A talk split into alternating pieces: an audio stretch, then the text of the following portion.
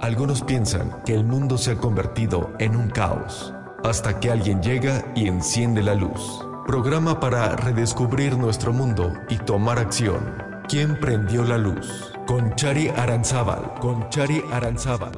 Martes, 12 a 14 horas México. Radioalterego.com. Con R de Rock. Desde la comarca lagunera y para todo aquel que quiere escuchar, esto es ¿Quién prendió la luz? Bienvenidos a este programa que busca redescubrir el mundo y tomar acción a través de la plática de nuestros invitados. Y pues estamos transmitiendo desde radioalterego.com y les agradecemos a todos, todos estos programas que nos han venido escuchando. Eh, estamos por terminar el año, así es que muchas gracias a todos los que siguen conectándose con radioalterego.com. Soy Chari Aranzábal y les doy nuevamente la bienvenida. Y pues bueno, gente, llegaron esas fechas tan señaladas donde todo es amor, todo es alegría, encuentros felices, cenas deliciosas, cantos familiares, frases de cariño, abrazos, todos disfrutando en familia. Sí, cómo no. Pues no. pues no es cierto. Mentira. Pues es mentira. Estoy a punto de confesar algo públicamente que lo he confesado en muchas otras ocasiones, pero jamás frente a un micrófono. Y sí, soy un Grinch mal se va acercando diciembre, me va dando el Miminsky, el nervio, sí soy esa señora, me perturba, la compradera de regalos, la decoración y sobre todo pensar cómo vamos a pasar una Nochebuena donde todos, desde niños chiquititos hasta el más ruquito, estemos a gusto. Y por eso el Grinch que vive en mí y yo nos hicimos un acuerdo y dijimos, Vamos a invitar a expertos en el tema para que ya no te dé el mimiski, el tamafat, y para que todos aquellos que se ponen con los pelos de punta porque va a llegar esta época navideña donde a muchos se les hace a todo dar organizar fiestas y son felices y qué padre, vamos a hornear y ya quiero que lleguen todos a mi casa. Hay gente a la que no, hay gente a la que se nos atora. Y por eso están aquí los expertos Gracias para hacer una fiesta. Nos van a decir cómo hacer una fiesta navideña y no morir en el intento. Muchas gracias por estar aquí. Primero a Marilu Gidi, reconocida chef lagunera. Gracias por estar aquí, Marilu. No, gracias a ti por la invitación. No, hombre, al contrario. Y por otro lado, los Alejandros de A&A Botanics. ¿Así se pronuncia, chicas? Sí, sí, A&A Botanics, Alejandro Mesa y Alejandro Fernández también canta, pero no, él Pero- prefiere hacer este tipo de cosas. No, no canto. Mejor hacemos mobiliario y decoraciones. Experto en decoración, mobiliario, organización de fiestas. Muchísimas gracias por estar con nosotros, chicos. Los Gracias. amo y los admiro a los tres. Gracias Muchas a ti por gracias. invitarnos. Gracias a ti. ¿Se puede hacer una fiesta navideña y no morir en el intento? Claro. Por supuesto. El chiste es no morir en el intento y sobrevivir justamente. O morirse en la fiesta, pero pues ya por otras razones. Sí. Ya, ya post fiesta no pasa nada, te puedes morir, pero en el intento no. En el intento no, exacto. Exactamente. Muchos creen que organizar o... Es que la gente se estresa más, yo creo que más por el quedar bien, Eso. que realmente es lo que conlleva la planeación o la organización de una cena familiar. Toda la razón. Sí, Es porque eso. ahorita pues viene la fecha de diciembre, ¿no? El este Navidad y mucha expectativa y, y el típico de a quién le toca la cena, ¿no? Pues en casa de quién y qué dieron el año que pasado y, y que no se repita o ya sabes, porque también entre familias hay competencia, ¿no? Entonces, pues no, es que ya dio pavo y ahora voy a dar filete y ahora voy no sé qué, y- pero el pelabo no le, no, no le gusta el filete y entonces, o sea, es, es un, es un show. Oye, y yo conozco otra familia, no voy a decir el nombre para que no se enojen conmigo, pero... Ajá. O sea, no es de que si algo fue el año pasado vamos a hacerlo diferente, no. Es todos los años tiene que haber lo mismo porque es Navidad, porque en es todas las Navidades claro. hay una tradición. Como Y una crema de chícharo. Ay, ¿te acuerdas de la ¿Te crema de de la chícharo? crema de sí, pues yo chícharo? era de esas de que yo quiero la crema de chícharo de mi abuela. Claro. Ah, no, ah, ya estamos todos hartos de la crema de chichara. Ok, bueno. No, o cosas que no pueden cambiar, como dicen. o Hay sea, cosas que no pueden en mi familia cambiar. siempre no puede faltar el bacalao. Puedes llevar sándwiches de atún si quieres. Pero, bacalao, bacalao. tiene que haber a fuerza, Claro. que es Qué el chistoso. platillo principal. Sí. Justo, justo hace rato estaba platicando con mis papás de la cena familiar de la casa y estamos considerando seriamente hacer costillas barbecue. Ay, qué O sea, ¿Por qué no? Claro. ¿Por qué no? Tradiciones. Es que sabes que yo creo y pienso que la Navidad es tan tradicional Sí. que lo que esperamos siempre son platillos tradicionales. Ajá. O sea, en la cena de mi casa, cuando toca en casa de mis papás, lo que mi mamá menos quiere es el pavo. Y lo que nosotros queremos es pavo. Porque no lo comemos Nunca. Más que nunca. una vez al año. Más que una vez al año. Claro, ¿Sí, sí, me explicó? sí. Entonces, pues obviamente estás esperando el pavo con el delicioso puré de papa, no de manzana, porque no nos gusta, no nos encanta el puré de manzana. Ahí puré es de como papa que- o puré de camote sería Eh, Sí, no, en mi en familia no, no son fan del puré de camote. Entonces, pues nos quedamos con puré de papa, pero es pavo y aparte pues ya hacen el filete o ya, ¿sí me Sí. explico? Claro. Eh, Sí. Pero como que ya van Los agregando romeritos. cosas. Los romeritos, sí, es que Bueno, cada, sí, cada familia... es así, o sea, Sí, es que los romeritos son más del, del Sí, centro y del sur. centro. Del Sí. centro y Yo sur, que acá soy no. de la Ciudad de México, también los romeritos es de... Son de estos platillos que nadie quiere hacer porque que es una friega. Es una Que porque hay que pelarlos, que porque las tortitas de camarón, que porque luego el mole, quién lo hace, quién pela qué, quién corta, quién... Y luego nos organizamos por familia y pues tú cortas, tú, tú este, los desmenuzas, tú los limpias, tú... ay, Es que aparte es, es eso, la organización. Sí. Claro. ¿Me explico? Desde O sea, ahí parte de ahí, de ahí parte. Entonces, ¿a quién le toca? ¿A una familia o todos colaboran y cada quien lleva algo? ¿Sí me explico? O sea, al en mi casa es un año en una familia, otro año con la tía. Un año en una familia, otro año con la tía. ¿Me explico? Entonces, mis hermanos, pues, pues, están casados, entonces, pues, se cenan no comen con nosotros y después les toca Halloween. Entonces, este... Sí, claro. Entonces, por ejemplo, este año mi mamá le toca 24-25. Los dos días. Los dos días. Entonces es comida y cena. Entonces cocina para un día y el día siguiente recalentado o recalentado y agrega un platillo. ¿Sí, me explicó? Que yo creo que es lo, lo más... Sí, el, el recalentado y agrega un platillo porque muchas veces el recalentado no es suficiente para poder atender a No, todos. o a lo mejor vez. todos tuvieron hambre y se acabó. Sí, claro. Entonces pues Sí. tienes que tener un, un backup para Sí, ahí sí, sí. poder pues surtir, ¿no? Pues yo conozco una familia que el 25 siempre hace hamburguesas. Si no comen recalentado el 25, hacen hamburguesas. Hamburguesas. Y está bien. Ay. Nada que ver con una comida Sí. navideña, pero cada familia tiene su tradición. Pues sí, pero cuando uno viene de una casa, de una tradición donde qué padrísimo el 25 comer recalentado, pues a mí me gustaría volver a comer recalentado como hace 20 años, pero no, quieren comer hamburguesa. Hamburguesa. bueno, y pues ya... ustedes dicen, ¡ay, qué rico! Claro, es que el recalentado sabe más Sí, el bueno. recalentado Sí, es muy sí. bueno. O te Las queda esto como, a ver, ese día pues sí, comes y comes y comes y disfrutas con la familia.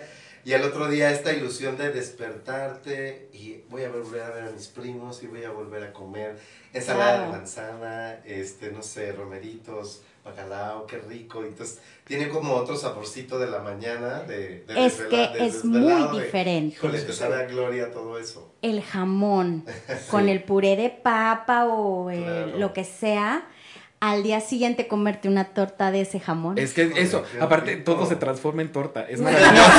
torta de pavo, torta de filete, torta de bacalao, claro. La torta de bacalao está con más. Está Es con una cosa muy rica. ¿eh? Y mira que yo no lo valoraba, a mí no me gustaba tanto. Yo decía, "Ay, no", de- desde la preparación era de guacatelas, me encanta el pescado, pero ese olor era una sí. cosa que decía, ay no, qué pesadilla, pero Tiene- ya tiene un lo pruebo y digo, qué cosa tan deliciosa de todo lo que me perdí.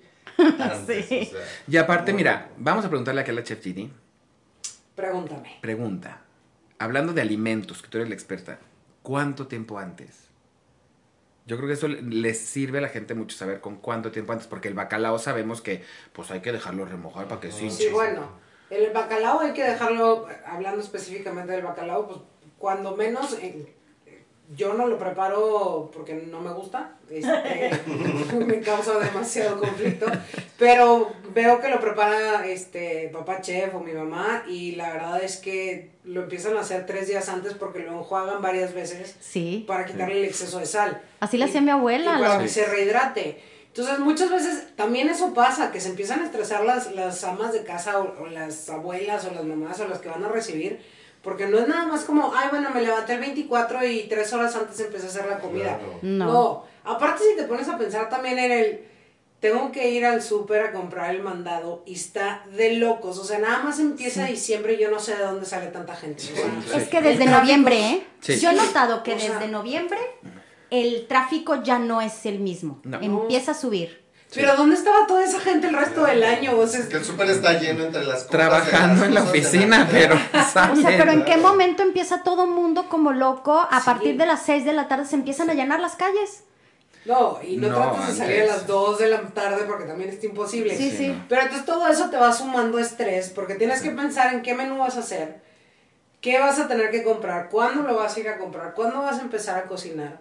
Y hay cosas que puedes comprar con tiempo y hay cosas Sí, que claro. no puedes comprar con tiempo. no. Por ejemplo, el pan. No, no. sí lo El pan es al mero día, pero nomás vas a la las 2 de la tarde y ya, no, sales. ya sales. ya no hay. Pero es que yo me acuerdo desde que el mundo es mundo, al que le tocaba el pan, Lo odiaba, el pan y es, hielos. eso es, es hielos, horrible.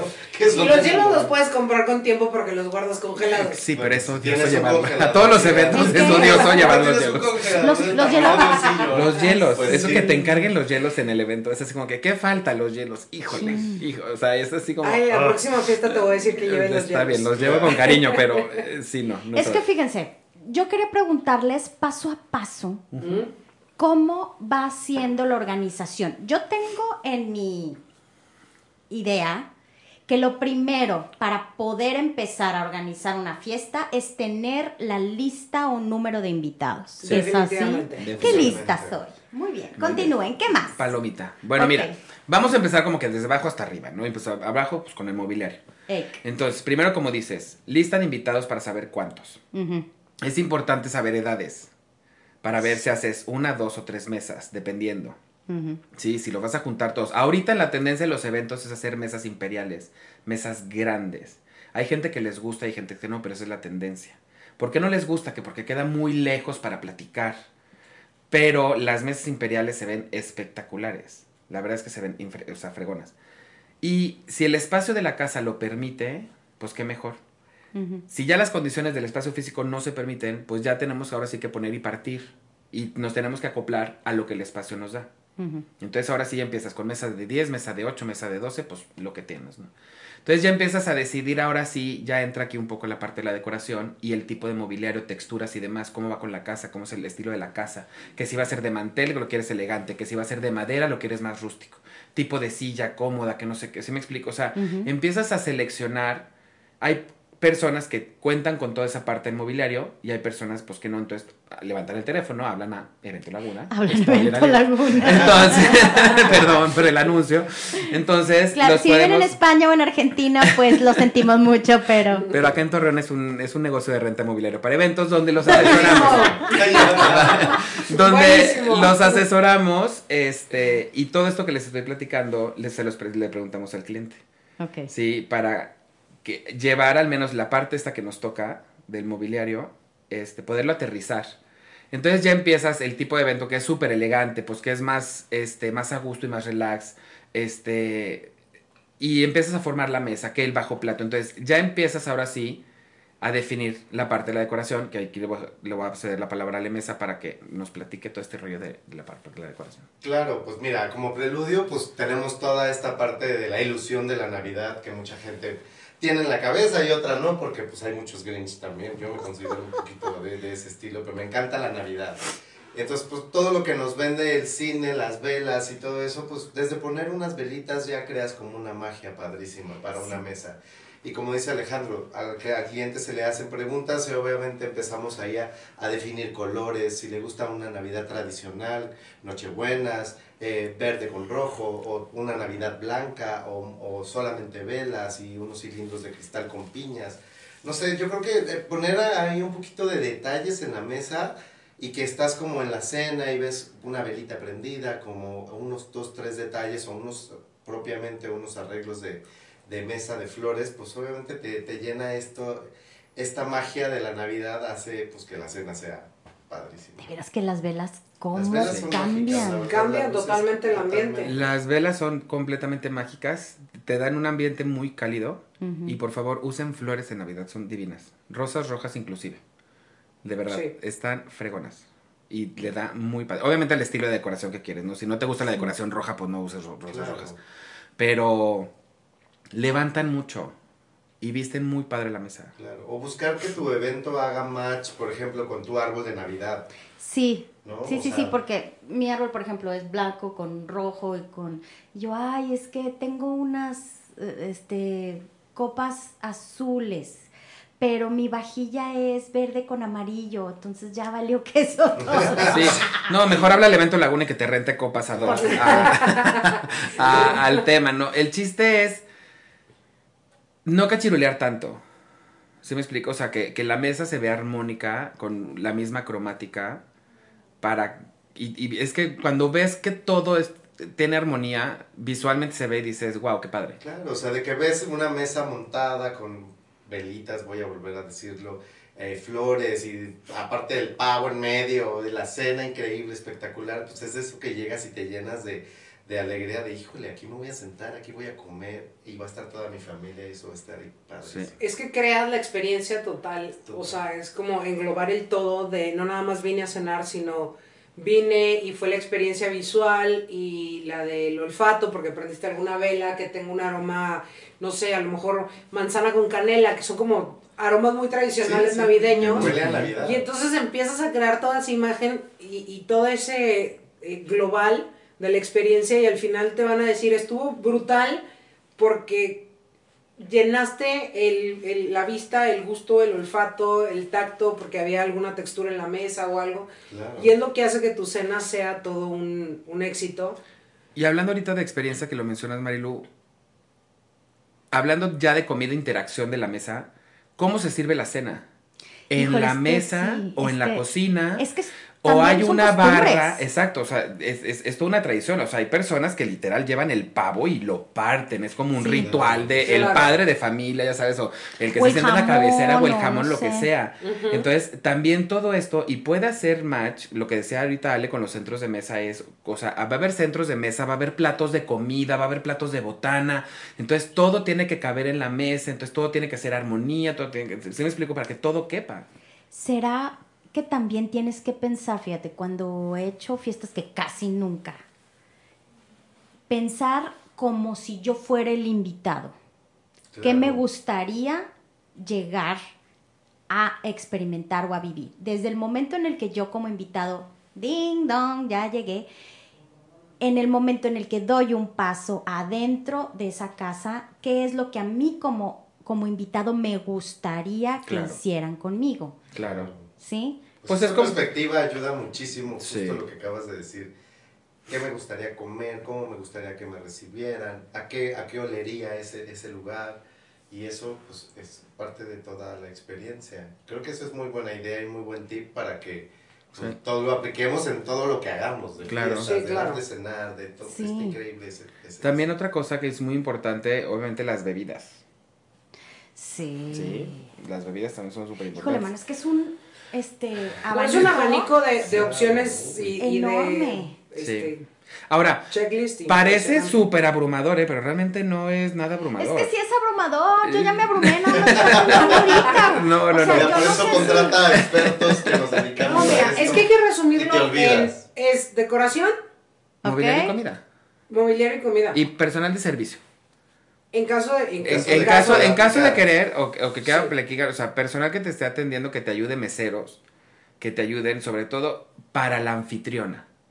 Que Claro. te ayuden a recoger la mesa, que te ayuden a lavar los platos. Sí. Y ya, mira, para que ya cuando se vayan los meseros, ya tu cocina esté recogida, los platos estén limpios.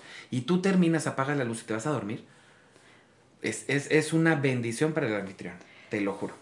Vas a decir que soy una burra, pero en la casa nos da, nos da cosa, nos da penita contratar a alguien y que ese alguien se esté perdiendo la Nochebuena con su familia. Sí te No entiendo, puedo, sí te entiendo, Pero, pero, sí hemos tenido gente. pero hay gente que busca, porque hay gente que busca trabajar y hay gente que ya está muy acostumbrada porque a eso se dedican. Porque Claro, yo le he si no, pues, platicado, bueno, festejan el 25. yo le he platicado con, las, con, con los meseros que, que van a los eventos y demás. Le digo, oiga, muchachos, ¿cómo le hacen un 24? ¿Cómo le hacen un 31? Y me dice, no, es que trabajamos normal y a la una nos vamos. O sea, su Navidad empieza más tarde. Ajá. Porque Vámonos sabe, las- porque ese es su jale. Entonces, eso trabajan. Sí, están, están acostumbrados. Exacto. eh, y aparte, digo, como, como se lo decía yo a, a mi equipo cuando estábamos en restaurantes, les decía, acuérdense que nosotros trabajamos para que la gente se divierta. Ujú. Y con los meseros y con el personal de servicio pasa lo mismo. Ellos están acostumbrados a que tienen que trabajar en los días que la gente nos divertimos. Claro. Ah, sí. Este, y, y ellos, ya, ellos y su familia ya están acostumbrados a eso. O sea, por ejemplo, mi mamá está muy acostumbrada que a ella yo no le festejo el 10 de mayo, el 10 de mayo. Claro. Mi mamá tiene su festejo el 11 de mayo y se acabó. Y ni lo reclama, ni lo sufre, ni nada, porque sabe que yo el 10 de mayo Entonces, tengo no. una agenda complicadísima y a veces tengo 8, 9 y 10 de mayo ocupado y pues el 11 es el día que le toca a ella. Y mi familia pues se acostumbró yo creo que a, A eso. a, eso ya por... Sí, por, por, por Porque esta pues, nueva por- necesidad. exactamente, tuya. porque Hay no había- muchísimos no había otra oficios opción. que, se, Claro. que tienen que adaptarse. Exactamente, entonces con, con el personal de servicio, con el equipo de meseros y así pasa lo mismo, ellos ya están acostumbrados, su familia ya está acostumbrada y la verdad es que siento que para ellos son fechas muy importantes en cuestión económica, Sí, pues se paga mejor. Sí. se paga mejor y entonces prefieren el, pues sí me voy a perder unas horas con mi familia, pero como quiera, llego a la una de la mañana y, si- y seguimos la fiesta. No, y como quiera hay gente que, pues la cena es lo fuerte, es el, lo que tú dices, es cena. Ajá. Ponle tú que empiezas a cenar a las 9, que acabes a las 11, ya muy, ¿sí? Claro. Para las 12, 12 y media ya, porque lo Ya. demás es sobremesa. Y son puras bebidas. Y entonces, y si el mesero se pone trucha y empiezas a lavar platos, pues hasta acabas temprano. ¿Sí? Sí, totalmente. Realmente es eso. Entonces ya. acaba con viandita para llevar. Y muchas veces acaba Claro. comiendo para llevarse, la verdad. Normalmente cada casa ya tiene su mesero de confianza. Sí. Entonces, en el caso de mi mamá, ya desde el 2 de febrero, avísale a fulanito tal para que 24 25. Entonces ya sabes, ¿no? O sea, desde febrero está Desde febrero, apartado. claro. Porque se Porque los roban. están peleadísimos, Claro, sí, no, no, no, los se lo meseros en- super pelean. en fechas Sí, cuando te agarras claro. personas de servicio que son de super confianza y excelentes, híjole, se los pelean. Claro, que eso sería el ideal, ¿no? Pero también hay otros casos en los que pues no, eh, no existe este personal de servicio y que las familias también se organizan para Total. lavar los trastes y para hacer que Claro. Que lo hacen dentro de una dinámica familiar. Claro, que Claro. eso también es Y ellos hay gente que sirven, que cocinan, estén sirviendo, que sí. haya una persona Sí. ajena a su Sí, familia. yo mi abuelo es de esos. pues, hay, hay gente que no dice, no, ¿por qué va a estar extraños". alguien ahí? Sí, Claro. sí pasa, eh, porque lo sienten como, bueno, no es que no es que nada más lo sientan, es- son momentos muy íntimos de la familia que no quieres que haya como estas personas ajenas. Muy chistoso es, por ejemplo, en mi casa y en mi caso no hay meseros en, en Navidad. Y yo tengo todo un equipo de meseros y me la paso Claro. a casa de mis clientes y oye, Fíjate. necesito, es- hablo con mi capitán de meseros y uno para acá y dos para allá y uno para no sé cuál. Y en mi casa no. Y, y me ha pasado que me dicen, bueno, ¿y tú cuántos vas a necesitar? O te mando a quién. Y yo, no, no, en mi casa no, porque estamos acostumbrados a hacer nada más nosotros. Claro. Cocinamos todos y servimos todos. Y recogemos todos. Y recogemos todos, pero pues aparte, bendita lavavajillas, todo va a dar a la Ahora, el chiste es que de veras Y se recojan todos, durante porque la noche y ya, luego hay sea. familiares que se hacen guajes. No, yo los trastes Y siempre terminan los mí, mismos sirviendo y recogiendo. Sí, Sí. no, No, yo- casi estamos más organizados, pero yo creo que ya porque es como, y volvemos a la tradición de la familia. Claro. Este, pero digo, es muy práctico, recogemos, descamochamos o limpiamos los platos y lo metamos todo a las lavavajillas y ya. Y, Y si no, desechables. No, jamás, no hagan eso. No, no hagan caso a eso. No, no, no hagan eso. No, son fechas importantes, por favor, vajilla. al menos de barro. Si no es de cerámica, que sea de barro, pero no importa plato que, que, sea melamina ponderosa, No pero importa, pero sí, no desechables, no, audiencia, por favor. ¿Por qué no? Sí se vale. Oigan, vamos a hacer un cortecito y regresamos rápidamente para seguir platicando y vamos otra vez agarrando el carro de cuáles son los pasos para hacer nuestra cena, nuestra fiesta navideña perfecta de Navidad sin morir en el, En el intento. intento. Muy bien, regresamos amigos, no se vayan.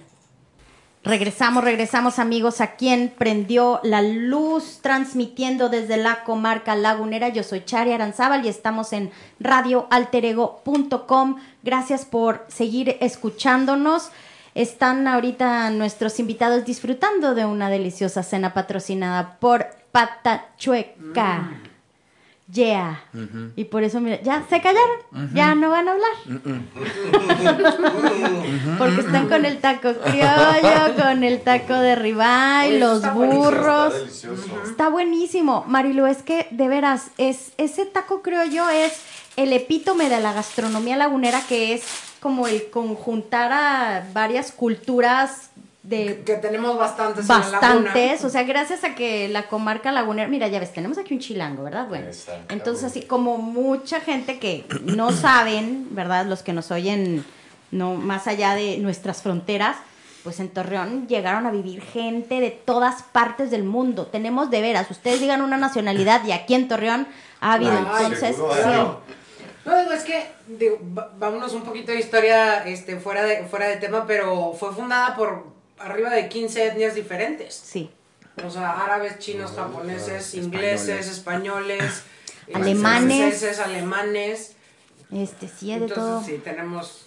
Hay de todo. Entonces, ese taco que te estás comiendo es el conjunto de, a ver, pues sí, carne de puerco y entonces, pues sí, con salsa de tomate, pero le ponemos choricito español, ¿no? O sea, lo mío, Sí, claro. pero bueno, entonces hazlo taco, porque pues lo de aquí es el taco, porque viva México. Entonces se conjunta. Y le pones, es taco frito, pero no le pones el tradicional queso fresco arriba, no, le pones manchego. Para que se Ya. Ajá, y se Sí. derrite. Qué rico. Y entonces, este... voilà. Y voilà. Pero está exquisito. ¿eh? El taco criollo. El taco criollo. Y por eso se les dice taco criollo, porque pues es criollo. Es criollo. Sí. Es criollo. Claro. Oigan, ¿en qué nos quedamos de la organización? Ya dijimos que la... En que no deben de morir en el intento. que no deben de morir en el intento y que más chintaralalas y ponen desechables. Sí, ah, sí, no, por favor, no. En eso Ah, nos sí. quedamos, justo en los desechables. Bueno, pero el 25 sí. Hija, sí. Bueno, es que sabes que hay mucha Discrepo, gente... pero ahora sí ya lo dejo porque no sabemos cómo se Lo desvela que la pasa es que mucha gente, digo, no sé, lo viví yo de niña, que el 24 la pasabas con una familia Y el 25 y con entonces el 25 con la otra. Entonces el 25 muchas veces es igual de elegante que el 24. Ah, sí, claro. Sí, o, Sí. o igual de, de pues de sentido Sí, de puede ser el asunto, de formal. claro. Así es. Sí, sí, Sí. puede pasar. Pero si ya es recalentado, sí se vale el, el platito desechable. Puede ser. O Pues sea, si si todo una- se transforma en torta, sí. Sí, o sea, si es un ambiente ya más relax, sí, pero bueno. Entonces habíamos concluido que era decoración, mobiliario, eh, alimentos. Alimento. Y personal de servicio, sí o no, Opcional, dependiendo del gusto de cada claro. quien. Correcto. gusto, posibilidades y demás. Entonces realmente no es tan complicado. Lo que pasa es que nos encanta pensar que es complicado y nos abruma pensar que es complicado porque estábamos acostumbrados a que nosotros éramos niños y llegábamos a casa y ya estaba Y ya todo resuelto hecho, y ahora nos Sí. toca darnos cuenta que Sí. Hay que resolverlo de alguna manera. Es Yo que creo que algo clave, algo súper clave en esto es hacer las cosas con tiempo. De ser necesario, te- tengo clientes. ¿Cuándo empiezas? Tres días antes me piden las cosas. No juegues, Alejandro. De verdad te lo juro. O sea, hay clientes que me piden el mobiliario del día 22. O sea, tráemelo el 22, 21 de ser necesario, no me importa. Porque ellos ya montan la mesa y ya se despreocupan. Sí.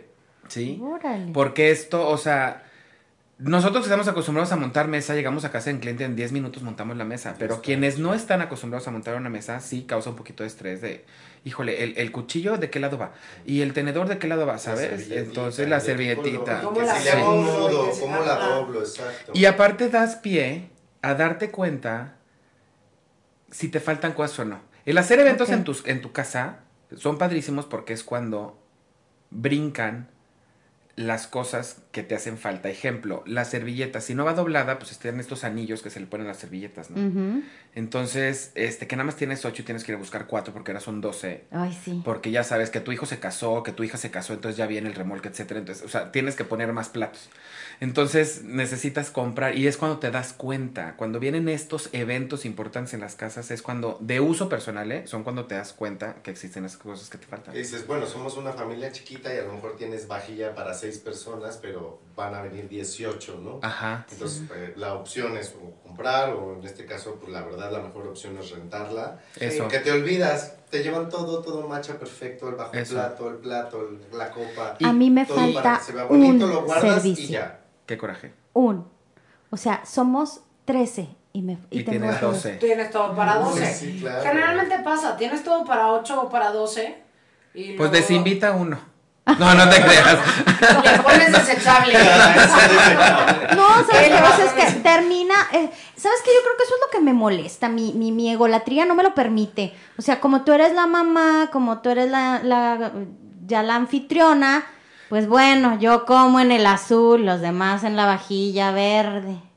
¿Sí me bueno, explicó? ahora te voy a proponer algo. Como es algo que te causa conflicto y como estás diciendo que tú eres la mamá que siempre tienes que ceder, porque eres la anfitriona, ahora esta Navidad va a ser diferente y vas a hacer una dinámica para ver quién se va a sentar en ese plato o a quién le va a tocar ese plato diferente. Ay, te adoro.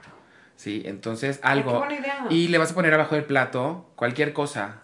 ¿Sí me explico? Y a ver quién se sienta ahí. Porque normalmente, cuando es algo diferente, nadie lo quiere.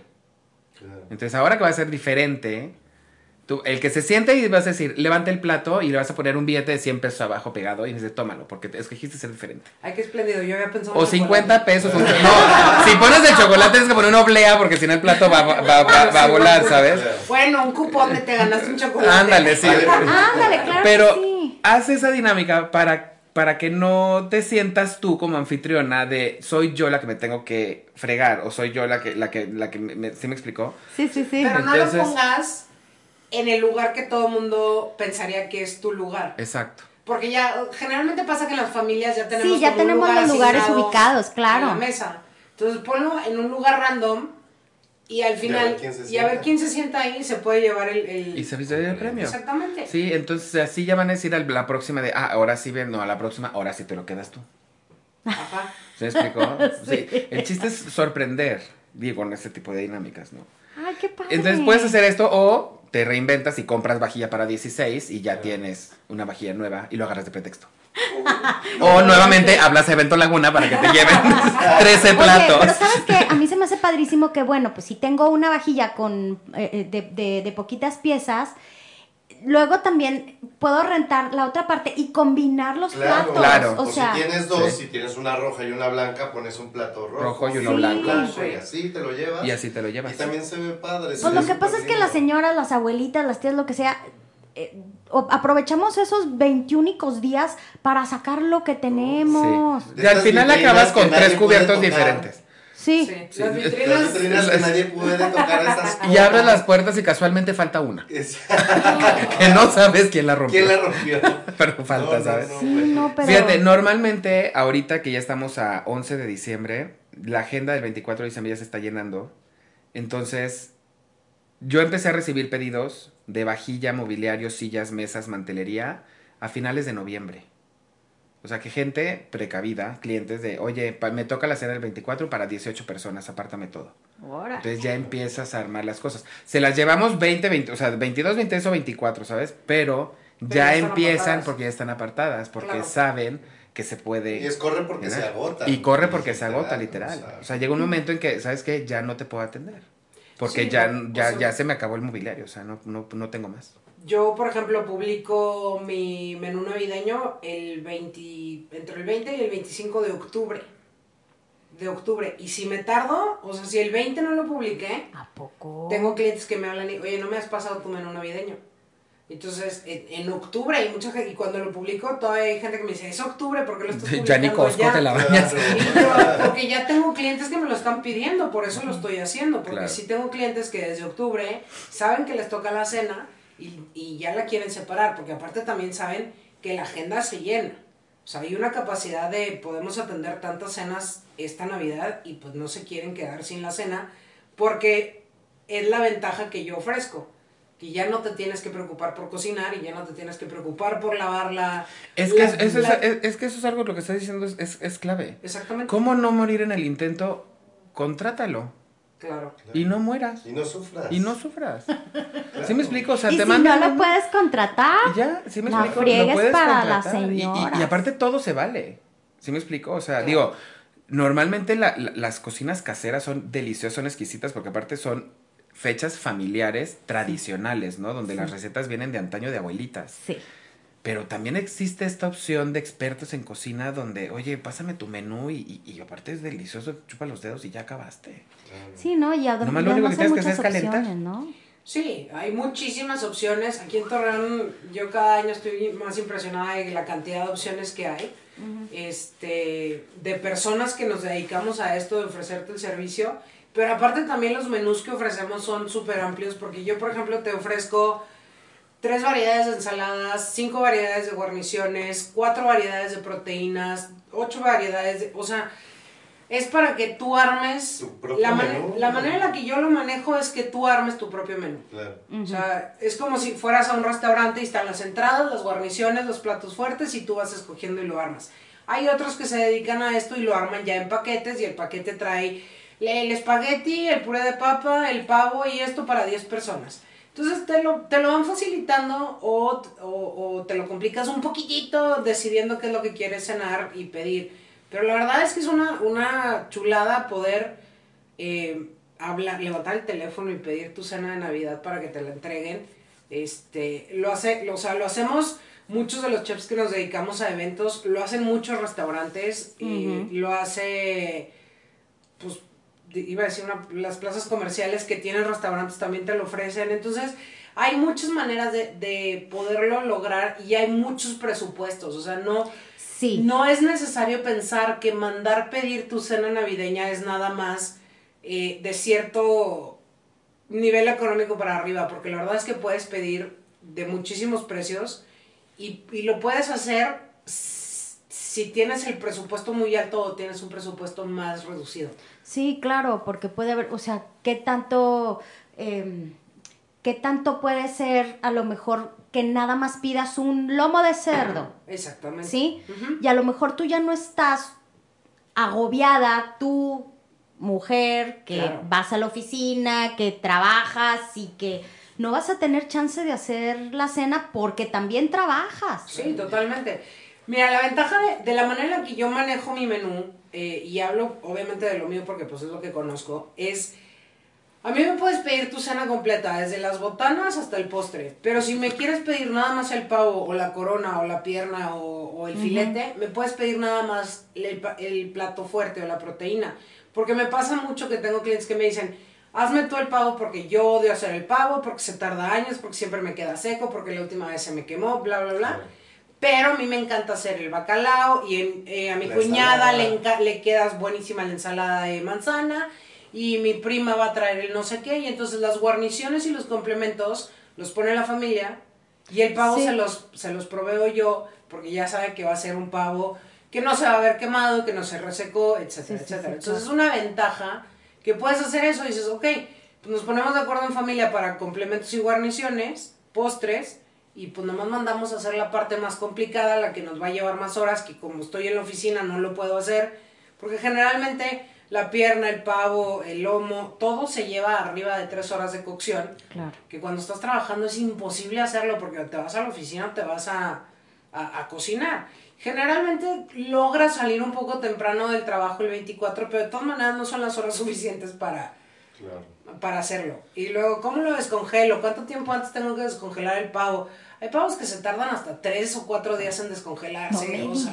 No, no, Sí, no. claro, porque son unas piezas Imagínate, enormes 10 kilos. que claro. aparte traen adentro en, en la cavidad torácica traen metidas las este, las mollejas y el cuello y no sé qué, y esto, si no se lo sacas no se descongela.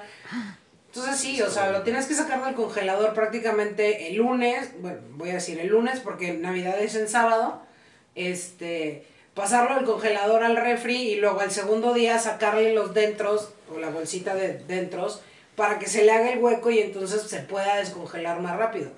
Pero mucha gente no sabe eso y entonces quiere bajar el pavo del congelador al refri el 24 de la mañana para hornearlo en la noche. Pues no, no, no va a estar listo el pavo. Son muchos detallitos que si no estás acostumbrado a conocer o que no, no seas tan aficionado a la, a la cocina, te pueden sacar, te pueden sacar una sorpresa, te pueden sacar de base. Claro. No, y al final puede ser así como no morir en el intento. En mi caso, vamos a ser tres personas. Y digo, la verdad es que cocinar para tres personas puede ser complicado. De decir, híjole, quiero hacer una pierna o quiero hacer un no sé qué, pero va a ser demasiado. Y a lo mejor, por ejemplo, en el caso de Marilu, que hace mucha comida, pues a lo mejor te puede convenir decir, oye, tienes algo para cuatro personas por los que comemos más. O cosas así. O sea, somos tres, pero voy a pedir para cuatro. Sí, claro. pero... Por si las visitas traen hambre. Yo creo que lo que dice Alejandro Claro. es súper importante. La organización aquí va a ser crucial. y ser prevenido y ser precavido para que puedas tener una cena bonita, porque ¿quién no quiere entregar como una buena experiencia para la gente que nos acompaña? Claro. Con una buena comida, con un buen vino, con este con unas velitas, con un arreglo, con, con- con que la mesa se vea padre y tenga esta esencia de, de Navidad. Yo creo que no es tan complicado. Mira, hace rato mencionabas lo de ponerte, ponerte del lado del invitado, qué, qué es lo que quiero cuando llegue y qué, cómo quiero que me atiendan y todo. Yo hago que, algo que hago mucho, a mí me encanta recibir gente en mi casa y casi todas las semanas ando invitando Sí, gente. sí. eh, yo me pongo a pensar qué es lo que quiero que sientan mis invitados. O sea, no nada más qué les voy a dar de cenar, sino qué quiero que sientan. O sea, van a llegar y cómo los voy a recibir, a qué, a qué va a oler mi departamento, este, porque no quiero que huela fritanga de todo lo que estuve cocinando durante el día. Entonces, bueno, la velita aromática, este, ahorita que ya está decorado de Navidad, porque los chavos de A&A decoraron mi departamento, pues que ya llegas y se ve ya armonioso por, por la Navidad, pero el, el abrirles la puerta y apapacharlos desde el momento que están llegando y ofrecerles el drink de bienvenida, la cena, pero que esté todo, todo bonito, pero en el sentido no nada más visual, sino que el apapacho lo sientan. Entonces hay que pensar qué quieres que se lleven esa, esa noche o, ese, o en ese evento, no nada más en la competencia de que es que el año pasado la tía hizo el filete Wellington y ahora lo tengo que hacer yo, pero más fregón, porque no, o sea, es, quiero imprimir ese cariño que tengo en mis invitados. ¿Cómo lo voy a hacer? Por medio de la decoración, entonces voy a poner flores porque sé que lo- les va a gustar. Quiero hacer tal platillo porque sé que para mi tío fulano es el favorito, pero para los niños voy a hacer tal cosa porque también sé que les gusta. Exacto.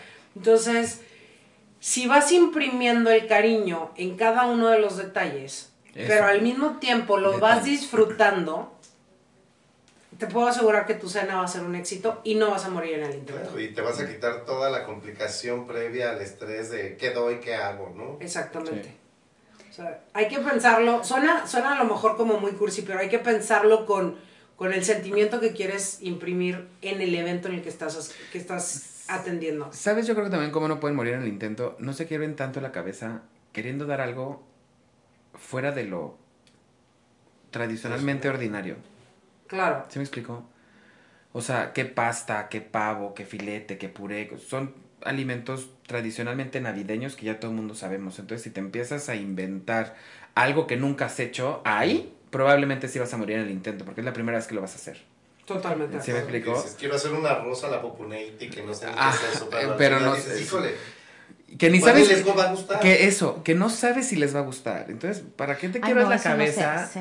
¿Sí me Pero explico? Eh, lo que no tenemos sabes- nosotros en la cena de la bisabuela, la tradicional crema de chícharo.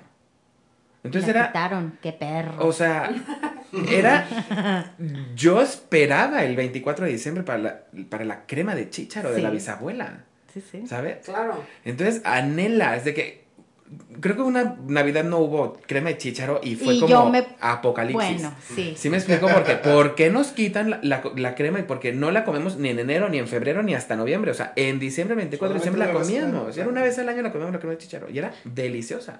Fue tu abuela la que decidió eso, no sé si te Ok. acuerdas. Que ahí es cuando dices, ¿por qué? Eh, oh, eso no lo sabía. Y Híjole. entonces empieza eso. Es que empieza eso. O sea, su No, pero sí pasa, mira, por no ejemplo. es cierto, no es cierto, estoy inventando. Ya iba yo a mandar un, Sí, un atento recado. inventando. Abuela, Pero, ¿por pero es así, o sea, unos quieren unas cosas, otros quieren otras. Sí, e- Y es que mira- Cuando son familias tan grandes, está cañón. También es- Sí, estás claro. tocando un tema muy importante. Cuando son familias tan grandes, es quererle dar gusto a todo mundo. ¿Y qué crees? No, se va a poder. puede. No se va a Porque poder. aparte pasa los, pasa la, o sea, van pasando los años y van creciendo los gustos van cambiando. Sí. Entonces no hay nada más safe que lo tradicional. ¿Sí me explico? totalmente. Entonces no mueran en el intento ideando cosas exóticas y váyanse a lo tradicionalmente rico. Y, Claro. y- y- y- Que- y- sí, y claro. lo que pertenece a cada una de las familias de ustedes es como la de nosotros, la familia crema de chicharo.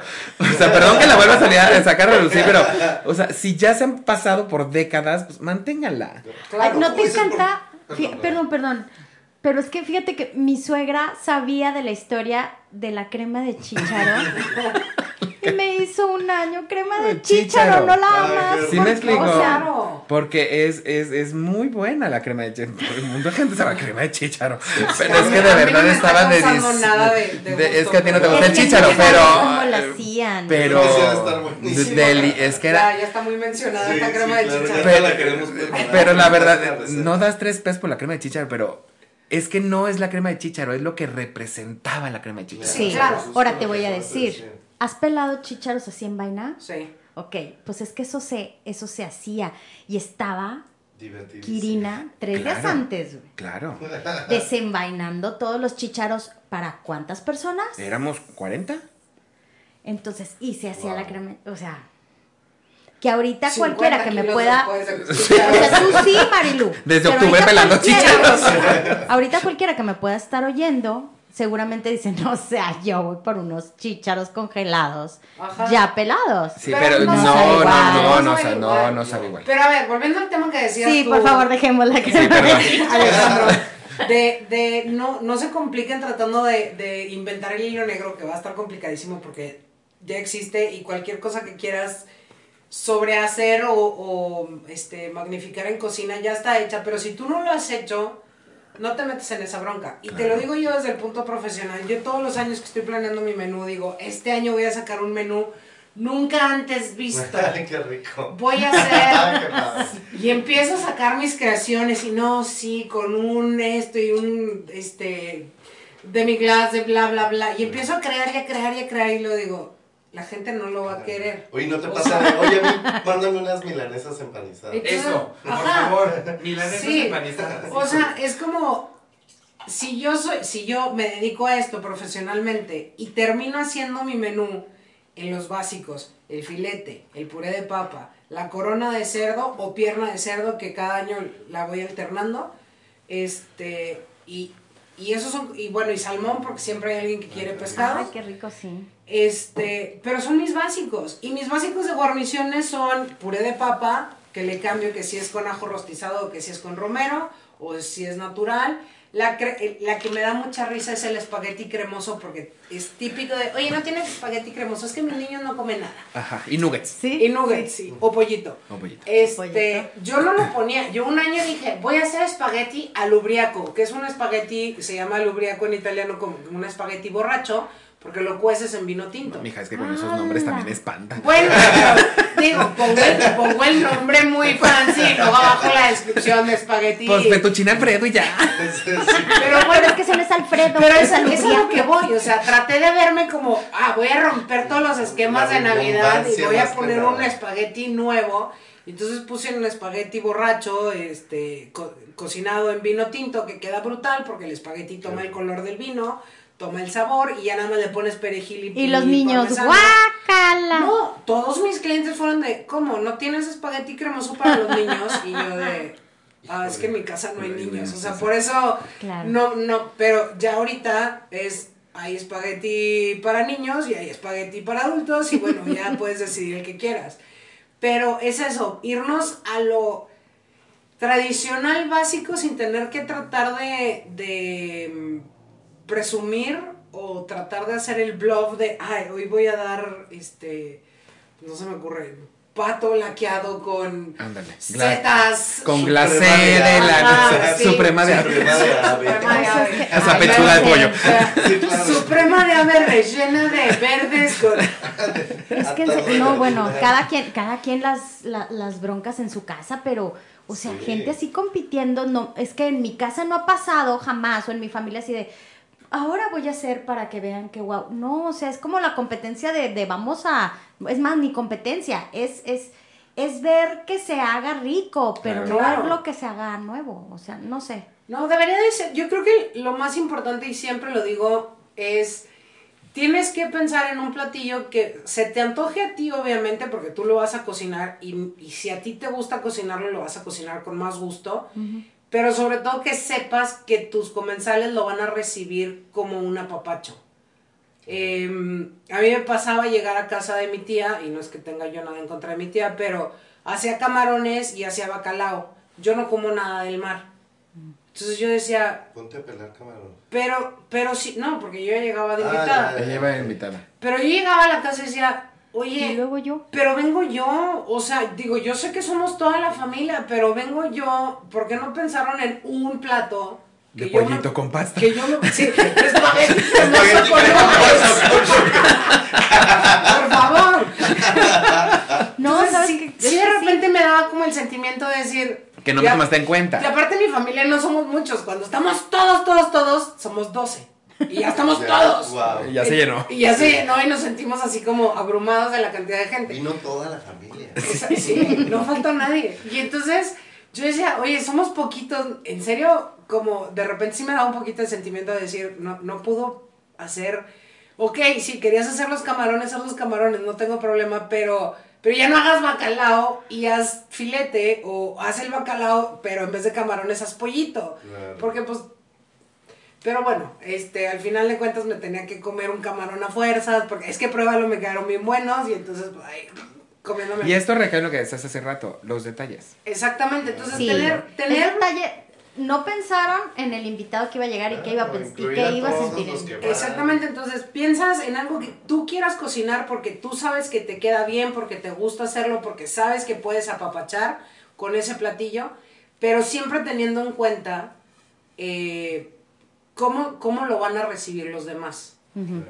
Y al final, mira, todo el estrés que se genera en el previo de hacer, de preparar, porque yo era de los que, si llegaba por casualidad o por error a casa de mi abuela, era de, ponte a pelar camarones, ponte a no sé qué, ponte a limpia los romeros, eh, quítale las piedritas a los frijoles, o sea, y al final a lo mejor reniegas y a lo mejor todo, o muchos nos podemos quejar de eso, pero yo creo que el resultado final de lo que obtienes y de que la familia está unida y que tienes una cosa bonita, híjole, yo creo que eso es invaluable. Totalmente de Sí. acuerdo. Eso, Oigan. véanlo como una dinámica. Déjenme hago un corte Vaya. y Vamos, regresamos de volada a quién prendió la luz. No se vayan. Ah. Listo, regresamos a quién prendió la luz. Estamos transmitiendo desde la comarca lagunera. Yo soy Chari Aranzábal y les agradezco que nos estén acompañando. Si escuchan ruido de servilleta, taco crunch, este, ñam ñam. ñam ñam ñam, es que Patachueca nos trajo unos ricos tacos, burros y demás. Dice Marilu que si le pasas la servilleta. Y también de postrecito tenemos unos macarrones de Noash Macarons. ¿Cómo se, cómo se dice macarrón? Maca- no, macarrón, así, tal cual, macarrón. Ah, no es con rum. Noash Macarón. No, fíjate que esa, esa es la confusión de todo el mundo. El macarrón es un postre americano que es como una greñita, de, como una cocada. Ese es un macarrón. Es un postre de, a base de coco y, y clara de huevo. Es americano y se llama macarrón. Y este es un macarrón. La, la verdad es que se llama macarrón. Oh, No, francés. Como francés, porque es un postre francés, macarrón. Pero mexicanizado es macarrón. Ya. Pero Así. españolizado tú te comes unos macarrones con crema y con queso y es una delicia. Es una pasta. Sí, claro. Lo que pasa es que viene, viene de la. Bueno, o- digo, ya nos vamos a ir otra vez a esa historia, pero los macarrones vienen de Italia a Francia. Ah. Cuando Carolina de Medici se va de Italia a casarse con, creo que se llamaba Felipe o Luis, no me acuerdo cuál de los reyes que se casó con Carolina de Medici. Carolina o Catalina. Catalina, eh, C de Medici, Sí. se va de Italia a casar a Francia y se lleva en su este, séquito de personales un, un repostero y él hacía los macarrones. Macarrón es una concha, por así decirlo, o una construcción cóncava de alguna repostería. Igual que la pasta, o sea, un, un macarrón pues es, una, es como una conchita con, Claro. entonces de ahí sale el nombre, o sea, no es, no es que estemos pensando en macarrón como el mac and cheese y la pasta Ándale eso. este, que mencionaste ahorita que sonó deliciosa. Sí viene un poquito ahí de- del nombre de, de macarrón de, de concha o, o de esta con- construcción cóncava, convexa, dependiendo de dónde la estés viendo.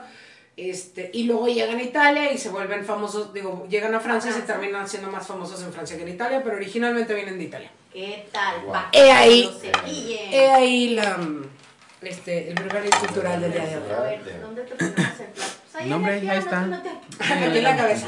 Ahí en el piano. A ver, antes de irnos, Marilu, nos ibas a decir cómo Ah. empezar a planear un menú. Sí, mira, muchas veces pasa que eh, decimos por dónde empezamos y por dónde terminamos. Lo más práctico es el plato fuerte y el postre, ¿no? Todo el mundo sabemos que queremos comida buena y, y para el postre siempre hay cachito en el estómago y si no, el postre no sale al estómago, sale directamente al corazón. No en sistema cardíaco, sino en, No, en apapacho. emoción, en emoción, claro. Pero tenemos que pensar, sobre todo si es una familia grande, que sabemos que van a llegar todos a destiempo, porque viva la puntualidad mexicana, todos vamos a llegar a destiempo, eh, tienes que pensar en tener algo de botanas. Sí. Para, para que vayan picando, porque siempre llega el tío que con hambre se pone roñoso, entonces mejor darle unas aceitunas para que no se le empiece a subir el, el carácter. quesito Y el quesito cortado y, y, lo, y la charcutería o los jamones. Entonces puedes armar unas tablitas de jamones y quesos con algo de frutas frescas, algo de frutas secas, para tener sobre la mesa y que puedan empezar a picar. eh, algo de cacahuatitos y cosas sencillas. Tampoco tiene que ser así como que sacaste, y si quieres, los ostiones ahumados y el queso crema y armaste todo unos untables. No, este, pero, pero leve. Por eso. Sí. Es que sí, O sea, porque que luego te- Sí, no, Te llenas ponen tanta botana. Que de que ya cenamos, de que Por- no, ya me llené. Ahí viene la cena. Este, no, por eso, algo poquito, o sea, unos cacahuatitos o una charolita de jamones con quesos. para marear el hambre. No, exactamente, nada más para marear el hambre, porque en lo que van llegando desfasados, el primero que llegó muy puntual, pues para cuando llegue el último se va a estar trozando de hambre y Sí. te va a querer medio matar. Eh, que el hambre es el mejor ingrediente para todas las comidas. Sí, porque todo sabe rico. Todo sabe rico. Todo sabe bueno, Sí. claro. Exactamente. Entonces, bueno, primero, pensar qué tanta gente va a llegar a tu casa y qué tan desfasados, porque todos conocemos a nuestras familias, ya sabemos Sí. quién llega puntual, quién no. Entonces, Y ya sabes que al que siempre llega tarde no le debes de encargar Los hielos. los hielos. ni los hielos, ni los refrescos, ni el entremés. Ni el o sea, no puedes. la a botana, ese Ni la botana. Le encargas el postre. Encargas el postre, claro. Pero bueno, eh, saber cuánta gente va a ir, que eso lo habíamos dicho desde un principio, tienes que saber cuánta gente va a ir, qué tan desfasados van a llegar para ver qué tanta botana tienes que preparar, de preferencia poca, porque luego aquí ya viene qué, cuántos tiempos vas a querer servir en tu cena. Uno, dos, tres, cuatro, cinco No, tiempos. Con mucha botana ya no llegan ni al 2. Ni al 2. Entonces, ok, poca botana, que se cuenta como un tiempo. Segundo tiempo pudiera ser una entrada que pudiera ser, no sé, algo se me ocurre como una crema de chícharos. ¿Por qué no? ¿Por qué no? Por decir un ejemplo. Pero bueno, un, eh, un- un primer tiempo ya dentro de la cena, después de la botana, pudiera ser una crema de chícharo o de lo que ustedes quieran. Una sopa de mariscos, una crema de mariscos. Una crema de mariscos, una sopa de tortillas, si te, si te estás yendo como por un área un poco más Mexicana. mexicana. Un clam chowder. O un clam chowder si te quieres ver más nice. Este, una Las crema de ensaladas, nuez. ensaladas se acostumbran. Ensaladas, sí. Hay familias que no toleran las cremas, que no están acostumbradas, sobre todo acá en el norte que vivimos como Hace mucho calor. calor. Sí. Este, hay familias que no acostumbran las sopas o las cremas y entonces prefieren ensaladas. Ahí ya decides tú si vas a poner la crema o la ensalada, o hay familias que me toca que piden la crema y la ensalada. Y entonces sirven primero la ensalada porque es lo fresco y luego la crema que es lo caliente. Entonces ahí ya estamos hablando de tres tiempos, la botana, la ensalada y la crema. Bueno, pero la ensalada no la puedes poner como acompañante también Claro, de tu también, exactamente. Tengo luego familias que la piden como, como guarnición. Entonces ahí tú vas viendo qué tantos platos quieres hacer. Yo siempre digo que mínimo tres más la botana. Eh, la botana no lo voy a meter como un tiempo de, de la comida como tal, porque ese es para que ir picando mientras llegan. Entonces, tu primer tiempo puede ser una sopa, puede ser una ensalada. Si quieres dar la sopa, pero también te gustan las ensaladas, entonces tu ensalada puede entrar en tu segundo tiempo, que es tu plato fuerte. Entonces pones filete o pones el pavo o pones la pierna con una ensalada. Puede ser la tradicional de manzana con, con uvas y con este, nueces y bla, bla, bla. O puede ser una ensalada mezcla de, de lechugas y espinaca con alguna frutita fresca, nuez garapiñada. Ay, Este. O si no eres fan de verduras frías, puedes meter alguna ensaladilla tibia, que es, no sé, algo de lentejas con pimientos y quinoa. Entonces, estás metiendo ya, sí verduritas y legumbres, pero más tibios para no contrastar tanto el plato fuerte. Y el postre. Y son tres tiempos, más la botana, y ya tienes una cena completa.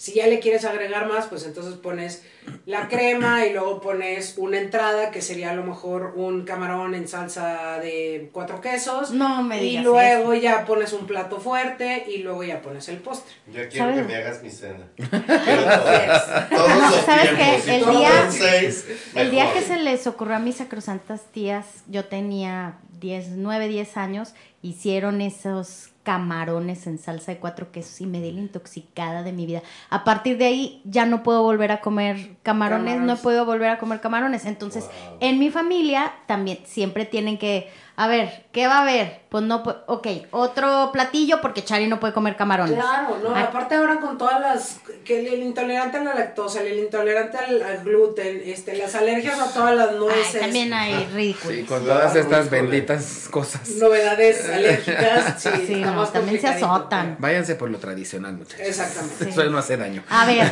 si no se pusieron verdes, morados y terminaron con todos inflamados y vomitando en el baño, no es alergia, no sean ridículos. Claro, totalmente de acuerdo.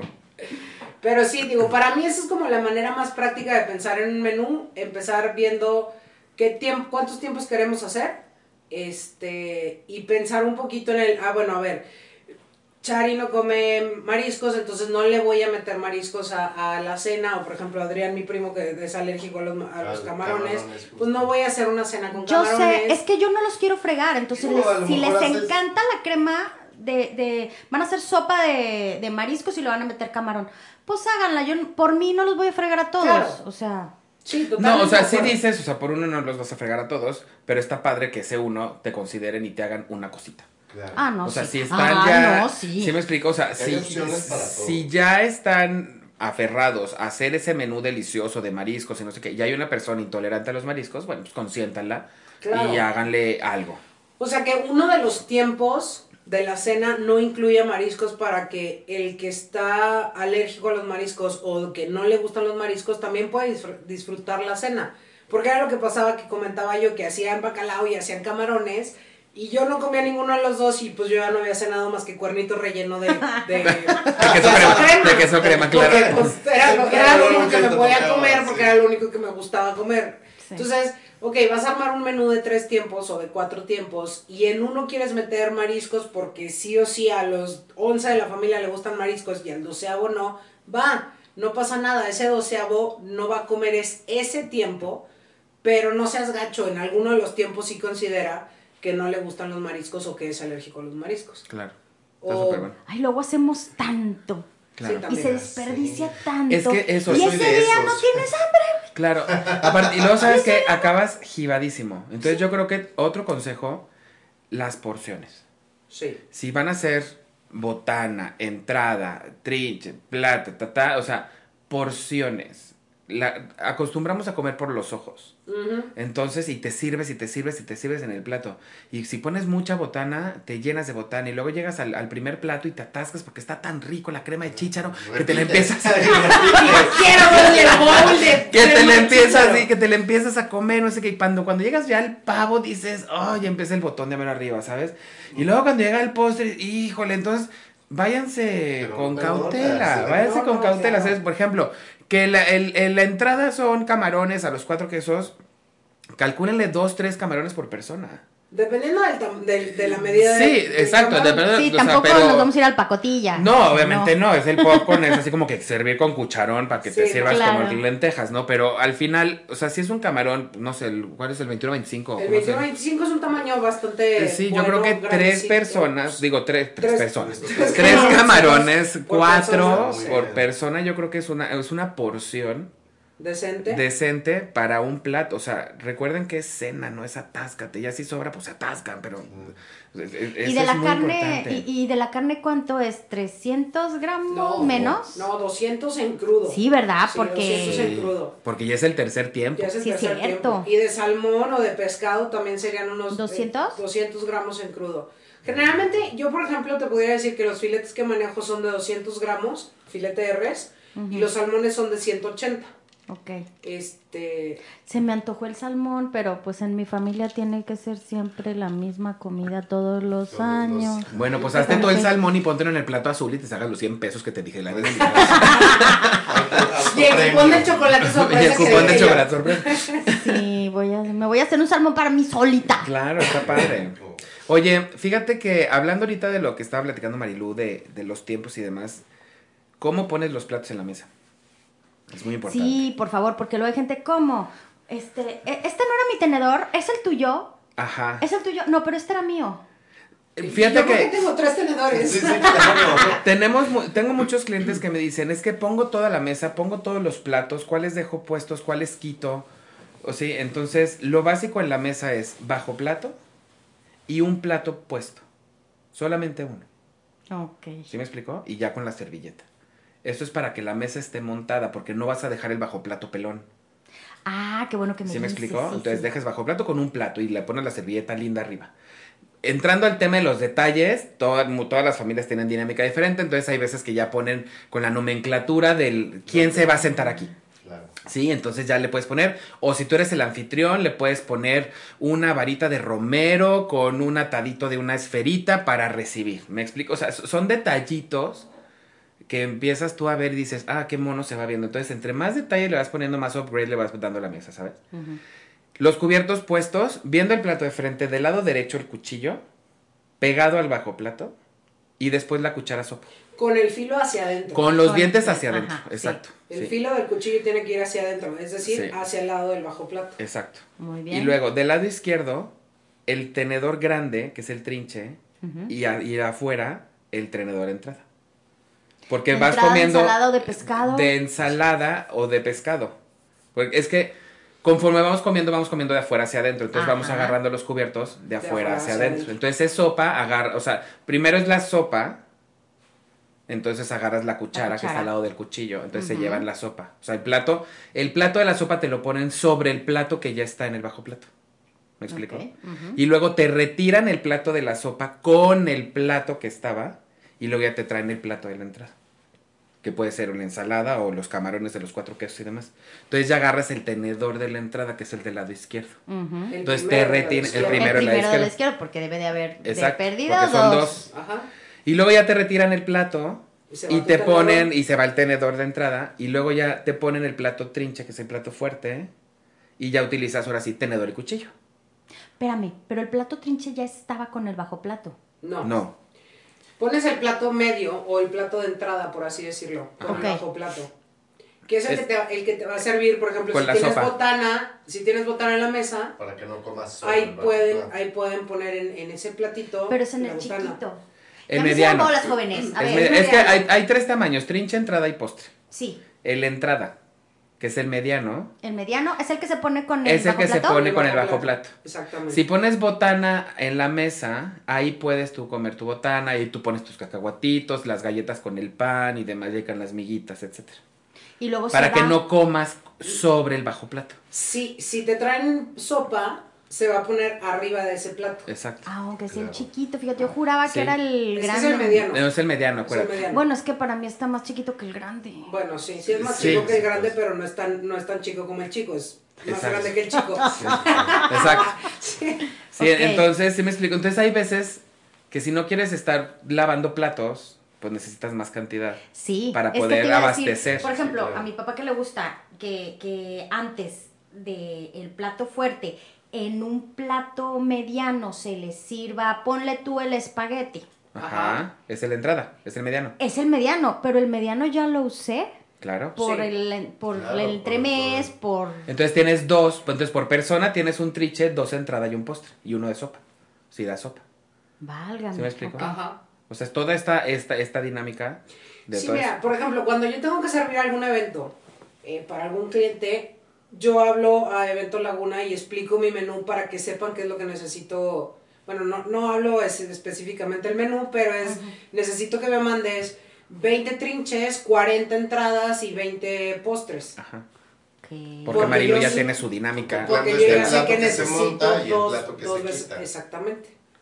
Entonces pasa lo mismo cuando lo vas a hacer en tu casa. Si no, Lo que tienes que hacer es asignar a alguien que lave en friega o contratar a alguien de servicio que te lave en friega los platillos. Sí. Digo, los platos. Los platos. O sea, esto estamos hablando de una mera formalidad, ¿eh? Ujú. O sea, partiendo Sí. de la mera formalidad del evento, de cómo Sí. tiene que ser un Sí, evento claro. Toda la mano. como debe, con toda la mano, ¿sabes? Sí, Entonces sí, ya sí. cuando terminas el plato trinche, aparte es súper importante el lenguaje de los cubiertos, no sé si lo sepas. A ver, a ver. Si terminas tú de comer y lo pones en tacha, es porque no te gustó el platillo. No juegues. Ajá, entonces tú los tienes que acomodar paralelo, cruzando el plato, que significa que, Que te gustó acabé. y que ya cabe. Ujú. ¿Y para qué en tacha lo pone? O sea, Pues lo pones en tacha, eso así como que no me gustó. No sé, Pero es como pues, una para limpio, pero- ya había terminado. No, es, es en, paralelo lo acomodas sobre. yo dije, ¿para qué le quieren mandar ese mensaje? Sí, no, pues no sé. Se- Generalmente Pero está padre. Mensaje subliminal, mensaje subliminal. No, a la mitad significa que te encanta. Digo, no, pero al final digo, me lo acabé por respeto al anfitrión. Más no significa que me encantó. No, eso ya no ¿Se sé. me Yo creo que es, más un lenguaje para un restaurante, siento, para que el mesero pueda Sí, saber obvio. cosas. Sí, sí, claro. Sí, para no decir, no me gustó. tocaste un tema importante. Sí, Me, lo acabé por respeto al anfitrión. Otra cosa muy importante que hay que hacer Cero, por ¿eh? respeto al anfitrión es, en ese momento, si la comida no te gustó, no lo comentas. Eh, claro. Ay, O no, sea, claro. No, te lo callas, claro. No, claro, pero es que, digo, me han tocado historias de pánico, de, de y perdón que lo diga así. Es que pero como estás de- en familia, Sí, no, pero escupes aparte, pero lo que traigas en tu ronco de, pecho. mm. Se te pasó el salmón. Señora, No. perdón, pero no se lo diga, no en ese momento. Ey, O sea, un poquito de No, lo que respeto. pasa es que Con eso ya el es por. Es. Navidad, señora, es Claro, Navidad, señora. bueno, yo quejándome de que mi tía no me hacía bacalao, me hacía camarones, Sí, pero, tú- pero, pero no se lo decía a ella, yo nada más hacía mi carita así de, bueno, pues de- denme un cuernito con crema. De que no se lo dices, pero lo demuestras con la cara. Sí. Claro, De que, ¿qué tienes? ¿Estás enojada? No, para No. nada, ¿cómo crees? Que rico el cuernito. Con el cuernito así. No, Oye, bueno, pero- entonces ya aterrizando al tema ya de los platos para acabar esto, entonces ya terminas el trinche y luego te retiran el, el trinche. Hay dos dinámicas para recoger el bajo plato y el postre. Espera, espera, espera, pero entonces eran los ah, el, cubiertos el, en cruz. el- el cruz no, pues pónganlos así de ladito más padre, ¿no? Entonces ya les Más padre, retiran. porque si los pones en cruz, haz de cuenta que les estás diciendo que no te gustó. Exacto, sí. Ajá, y esperemos que el anfitrión no sepa leer el lenguaje de los cubiertos. Pero como quiera, tú te desahogaste. Está todo dar. Pero como quiera, tú te desahogaste. Entonces eso está súper padre. Pero como van a escuchar este podcast, ya todo el mundo va a Todo el saber. Eh, pues, Todo sí. el mundo. Mejor no lo hagan. Bueno, no lo hagan. Entonces, este, bueno, acomoden los cubiertos si les encanta, paralelos, ¿no? Entonces ya les retiran el plato y luego ya viene el postre. Entonces el plato postre, si el postre es grande, utilicen un plato de entrada más grande para que no se vea la rebanadota y el, y el Ay, platito, sí, eso ¿no? se ve muy feo. como no. Eso se ve muy feo. Porque Entonces hay quienes, otro plato. Gracias. hay quienes les encanta Decorar. diseñar y de- decorar el postre, ¿no? Presente. Eh, con el, el espejo este de... Del de- culish del de esa cosa, ¿sabes? Entonces sí es como un arte, ¿no? La parte de la presentación del postre. No, a ver, Entonces, a ver, a ver.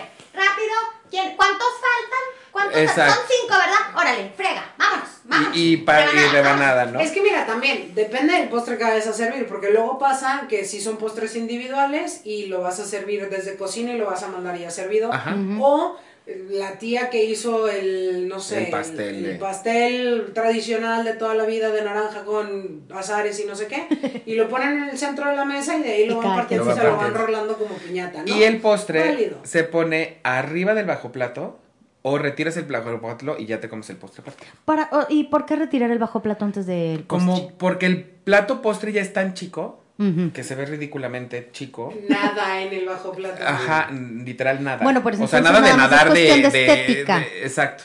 Sí, es más que nada, exacto, de swim, de, De de- swim. de parece canica en lavadero. Este, entonces, este, básicamente es por eso. Entonces, si lo quieren hacer la, la- la onda más elegante, utilicen un plato más grande para el postre, Sí. cómalo con el bajo plato. Entonces ya quien retire eso ya va a retirar bajo plato, plato postre y cubiertos con el postre. Y ya Y vamos la dejando toda la mesa limpia Para para la sobremesa. Y el drinky. Y, y la, y la- Estaba a punto de decir. Claro. Y empiezan a llegar los carajillos. Y la bebé Y el chupe. coma, ¿a qué hora? Pero espérense, también lo- una de las cosas importantes, pues lo que se queda en la mesa, ¿no? Claro. Hablando propiamente de el centro de mesa, que es lo Es que... que qué bonito que esté final, ¿no? eso. Y un poco como tips para que obviamente no mueran en el intento. Hay muchas maneras de hacer que una mesa se vea bonita sin morir en el intento, sin complicártelo demasiado. Desde poner unos cilindros de cristal con esferas dentro, Ah, haces que se vea súper bonito. Y más si tienes mucho platito de entradas, mucho platito de, no sé, los cacahuates o de toda- todas las botanas, pues son elementos que no estorban en la mesa, que complementan la decoración y que hacen que se vea bonita. Otro ejemplo es, es si tienes, no sé, jarroncitos en tu casa, muchos o ah, incluso el vecino puede tener un pino por ahí, o un- y vas y le cortas unas ramitas y las pones en agüita y la verdad es que eso hace que se vea muy bonito. Si tienes heno y tienes un bowl, le pones heno y le pones unas esferas.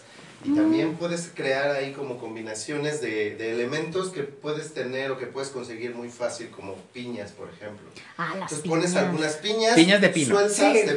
Piñas- piñas de Piñas pino. de pino. Hay que, Sí, bueno, hay que hay que aclarar. aclarar. A menos de que de tu Navidad sea en Hawái. Sí, Entonces pones un poco de piñas combinadas con esferas y las pones salteadas por la mesa, entonces ya tienes elementos que y texturas que te, que te hacen y que te evocan obviamente a la Navidad y hacen que una mesa se vea bonita, incluso solamente poner velas o ese mismo cilindro de cristal en vez de a unos les pones esferas y a otros les pones agua y una vela adentro para que flote, entonces ya tienes como elementos de luz que, que te dan alturas y eso pues hace que se vea la mesa. Un- Una pregunta muy tonta, pero no me importa. Dime. ¿Todas las velas flotan? Generalmente sí, sí. Ok. Hay, hay velas, digo, las velas que flotan pues, están cortadas de cierta manera, incluso hay unos que parecen ovnis, y es porque la vela se va derritiendo de adentro hacia afuera, Ah, ya. y entonces también eso tiene que ver, porque hay unas velas que tienen el pistilo como muy central, y como no está sellado de abajo, a veces se les mete el agua y se apagan. Ya. Ah. Entonces sí puede, sí hay unas velas especiales para flotar, pero si tienes unos vasitos de vela y los metes de estos que son redonditos, flotan porque flotan en el agua. Va. Entonces nosotros en los eventos utilizamos esto y la verdad es que es muy fácil, llenas una mesa y lo haces muy bonito de solamente poner algunos cilindros en alturas, diferentes alturas en el agua para que las velas se vean así como en forma de, de olas Ay, y eso padre. la verdad se ve muy bonito, no te complicas la vida y haces que, que, pues, la magia de la Navidad esté presente en tu, en tu ser. Teniendo en cuenta, y aquí me estoy metiendo en tu, en tu expertise, pero teniendo en cuenta las alturas que no te tapen la vista con Ah, el- claro, Sí, es cómo molesta claro. eso, Es ¿eh? muy importante que puedas tener como esta dinámica, sobre todo de familia. Nosotros cuidamos mucho eso, por ejemplo, en los eventos, que en una boda la flor no te esté pa- parchando el ojo de tu abuelita o de tu tía o de tu prima, porque pues al final lo vas a tener que quitar de la Sí, mesa. Y que eso Que te permita es platicar y convivir. Entonces, es más bien que los elementos que pongas convivan con lo que pones y con la gente con la que están, con la que, bueno, a la gente pues que tienes enfrente para que no se tape, ¿no? Eso sí hay que cuidarlo mucho y, y la verdad es que logras algo muy bonito. Muy bien. Muchachos, vamos a un corte y me dicen cuáles son los peores errores que comete la gente al organizar una fiesta. Historias de terror. No, no se vayan amigos, ahorita regresamos a quien prendió la luz. Claro. Regresamos, regresamos a quien prendió la luz. Ya pasamos de los tacos a los macarons. Qué ricos de Noash macarons. Me encantan, están deliciosos. Son muy buenos, la verdad. Son muy buenos. Están aquí por la Morelos para los que viven aquí en La Laguna y los que no viven aquí en Torreón, pues ya se amolaron. Pues, pues ¿verdad? vengan. Pueden Pues vengan. Pues vengan. Oye, pero bueno, A voy, ver. voy a terminar. Tienen dos sucursales. Tienen la de la Ah, Morelos y tienen la otra en Plaza City. Sí, Dependiendo en qué lado de la ciudad sí, vivas. laguneros, ¿eh? Ahí están, en Plaza City Express. Y si no, por la Morelos, que fue a donde fui ahorita yo. No, por ellos. tienen una cajita super mona por si la quieres Ay, no, y es que no sabes de cuáles escoger. Pues, es un problema. Hay miles. Ya, hombre, déjale el moño, que arráncale el moño. Esa es otra. Por el amor de Dios, cuando vayan a abrir sus regalos de Navidad, arránquenles el papel. Claro, es parte de la ilusión arrancar el papel. Ajá, totalmente Oigan. de acuerdo. Quiero que me digan qué onda con el pisto. ¿En qué sentido? ¿En qué sentido? Ay, mm, debo de decir los vinos. Ajá. Porque pues el pisto es nomás aquí Pero, en el norte ok. de No, pero ¿en México. qué Todos, sentido? O sea, ¿cómo escogerlo? ¿Cómo ¿Cómo escogerlo? escogerlo de acuerdo a ¿Cuánta cena? cantidad? Ya. Este, híjole, no, pues es que ya de acuerdo a la cena nos metemos en maridaje y nunca acabamos. Bueno, sí, también es. Sí, no. Pues mira, cantidad dependiendo cuando Sí, quieran es que. Sí, cada quien. cada familia. Cada familia ya chupa sabemos diferente, el, entonces, el tío que no puede vivir sin sí. su tequilita. Aquí lo, lo importante es saber que cada botella es para cuatro copas. Ándele, De, mijo, de muy cuatro a bien. cinco copas de vino. Cada botella. Cuatro bien Hablando de vino cargadas. tinto. Hablando de vino tinto. Vino blanco. Vino blanco. Vino de blanco, mesa. vino de Vino mesa. de mesa. Vino claro. de mesa. Vino de Sí. mesa.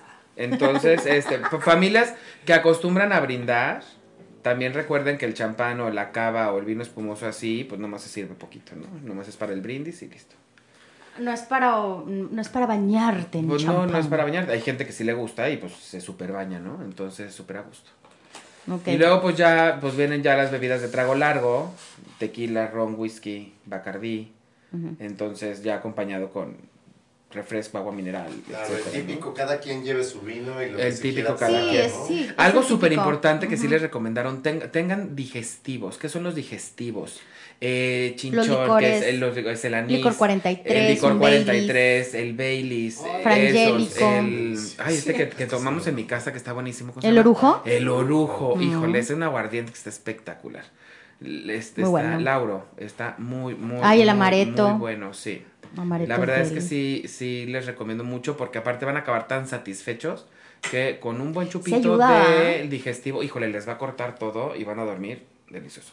No, pues entonces hay que tener digestivos. Sí, de verdad, tengan. Bueno, ese día es para no dormir. Bueno, hay muchos que no dormimos porque estamos en la fiesta, en la tomadera, y en el bailongo y en toda la cosa. Cuando hay niños, Ahí la historia es diferente. Sí. Fíjate que ahorita ya se está, ahorita como, no sé por qué se está moviendo ahora que ya sean comidas. ¿Cómo? ¿En serio? Sí, eh, Wow. cada Sí, vez escucho muchos- más que ya lo están moviendo a comida. Yo mi familia lo tiene prohibido. Pues, Es imposible que yo me dedique a, sí, vamos a comer el 24. O sea, no, señores, yo termino de trabajar a las 7 de la tarde. Claro. Sí, o sea, pues estoy montando mesas de Navidad de clientes y demás, entonces olvídense. Aparte, tantos años que tenemos y, ha sido de noche, como porque a los niños les van a matar la ilusión de desvelarse el día de Navidad. Sí, el ¿sabes? 21 día que se desvela. Ajá, En mi casa se cena a las 12, ¿eh? ni siquiera a las horas. ¿En No, serio, La cena normal no. En mi casa se cena, eh, a ver, Año Nuevo, por ejemplo, 5, 4, 3, 2, 1, 0, abrazo, no sé qué, cenamos. No. Hacemos ritual de maletas, aventamos, bueno, mi familia es súper rimbombante con esas cosas. Ay, qué lindo aventamos las monedas de cabeza, nos salimos en las camionetas con las maletas, corremos, brincamos la cuerda, bueno, hacemos de todo. Y los calzones. Marcamos las Y los monedas. calzones de todos los colores. en teoría hay quien, sí, ñoñamente, se gasta una cada mes porque avientas 12 monedas. No, en de serio. espaldas a la puerta hacia adentro y ya tienen tu nombre atrás. Entonces al otro día ahí estás. ¿Alguien ha visto mi moneda? Pues son 12 monedas porque una te la gastas en cada día del año. Ah, Cada mes. En teoría, Cada caray. mes. digo, cada- Oye, qué cada padre mes, todos los rituales. Es padrísimo. La verdad, y en mi casa se cena a las después 12 y media por ahí. Yo creo que aquí No, lo que estamos viendo es que nuevamente la diversidad es Sí. lo normal. Sí, es que O no sea, hay reglas, honestamente no hay reglas. reglas. Sí, y, y cada quien le tiene que hacer este honor a, a su tradición y sobre todo darse cuenta que entre más se estresen peor la pasan. Mientras lo hagan con tiempo y organizado, esa es la clave. Tiempo y organización. ¿Qué es lo primero que tienes que comprar? lo, primer- lo, lo primero que tienes que rentar es mobiliario si no tienes. Con tiempo para que no te quedes sin.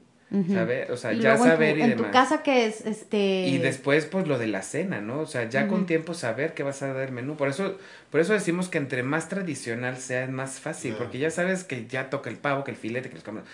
Todo lo que platicamos, que llevamos Claro. platicando todo esto, ¿no? Y, y, y, y es muchísimo más fácil porque ya hasta lo, lo compras y lo congelas. No, por ejemplo, que hay cosas que se quedan guardadas todo el año prácticamente. Entonces tienes la vajilla sucia, el mantel que si lo sacaste el mero día, a lo mejor uno Sí. de tus niños se les cayó un refresco y está lleno de coca. Y, Y pues ya no lo puedes poner ese sí. día porque no previste. O que no te acuerdas que no lo lavaste. Exacto. Entonces, O que lo eso- mandaste a la tintorera y no quedó bien y así. Claro, todo eso yo creo que es importante, como dice Alejandro, y vamos a partir que la organización es lo primero. Sí. Y hacer tu lista. ¿Cuáles son lo, Hacer tu cuál, lista, cuál es el peor error o los peores errores que se cometen para, para que tu fiesta salga mal? Mira, yo creo que el dar por hecho que vas a conseguir todo a última hora. Sí, tengo que, O tengo, sea- tengo, bueno, no clientes, o sea, Me ha tocado que me hablen el 23 para pedirme la cena del 24. Sí, de que, No güey, es que se, me, ol- se me olvidó. O sea, ¿cómo se te olvidó, Ajá? O sí. sea, ¿Cómo se te olvidó? O sea, es, de que, es que perdóname, pero mañana es 24 y me toca la cena. Neta. O sea, dices, tienes un año para planear porque sabes que te toca y resulta que hasta ahorita. O sea, eso es, dices, no manches. Y ahí espérate que el estrés ya no es para ellos, es Es- para nosotros como proveedores. o sea, si nos contratan- queremos ayudarlos. Sí, pero hay veces Siempre. que, no se que puede. no se puede. Sí, o sea, digo, todo obviamente tiene un límite y por eso nos desvivimos por resolver la vida del cliente, pero, pero llega un momento en el que dices, híjole, no, o sea, no, ni por dónde hacerte, ¿no? Entonces, el confiarte en que vas, inclusive en el pan, o sea, el confiarte en el que sí, al rato voy a Soriana o, o a Hipermar o a cualquier supermercado y darte cuenta que a la hora en la que llegaste está saturado, no hay pan, No hay se, ¿Se puede pedir el pan? Es que se acaba. Yo se puede pedir, supongo- o sea, ir a la panadería o ir a Soriana o a cualquier supermercado sí. y decir, oigan, les encargo por favor tantos Sí. cuernos o tanto bolillo Sí. o tanto para De tal hecho- día. Sí. De hecho, es lo mejor que puedes hacer. Perdón, estoy disfrutando del macarrón. ¿De, de cuál te tocó? A ver. Es el de chocolate con caramelo en sal de mar. Ah, qué rico. Ay, a mí- Mi a favorito. a mí también. Sí. Mm, mm. Cheers. Cheers. Yo Pero- Es que sí, mejor, Sí. mejor planear eso y Las- encargar el las pan con panaderías y los supermercados que manejan panadería para, eh, Ay, qué lindo, para temporadas te agradecen ampliamente que hagas tu pedido con tiempo. Y obviamente vas y te toman la orden y lo tienes que dejar pagado y dices que ya lo vas a recoger y bla, bla, bla. Ahora, Ay, pues qué padre. tenemos muy, como muy presente que el pan lo tenemos que comprar el mismo día porque si no se va a hacer duro. Ujú. Pero lo puedes recoger el 23 en la tarde-noche. Eh, Y va a aguantar. Porque te lo entregan en estos domos plásticos que están no herméticamente sellados, pero bastante bien sellados. Y te dura.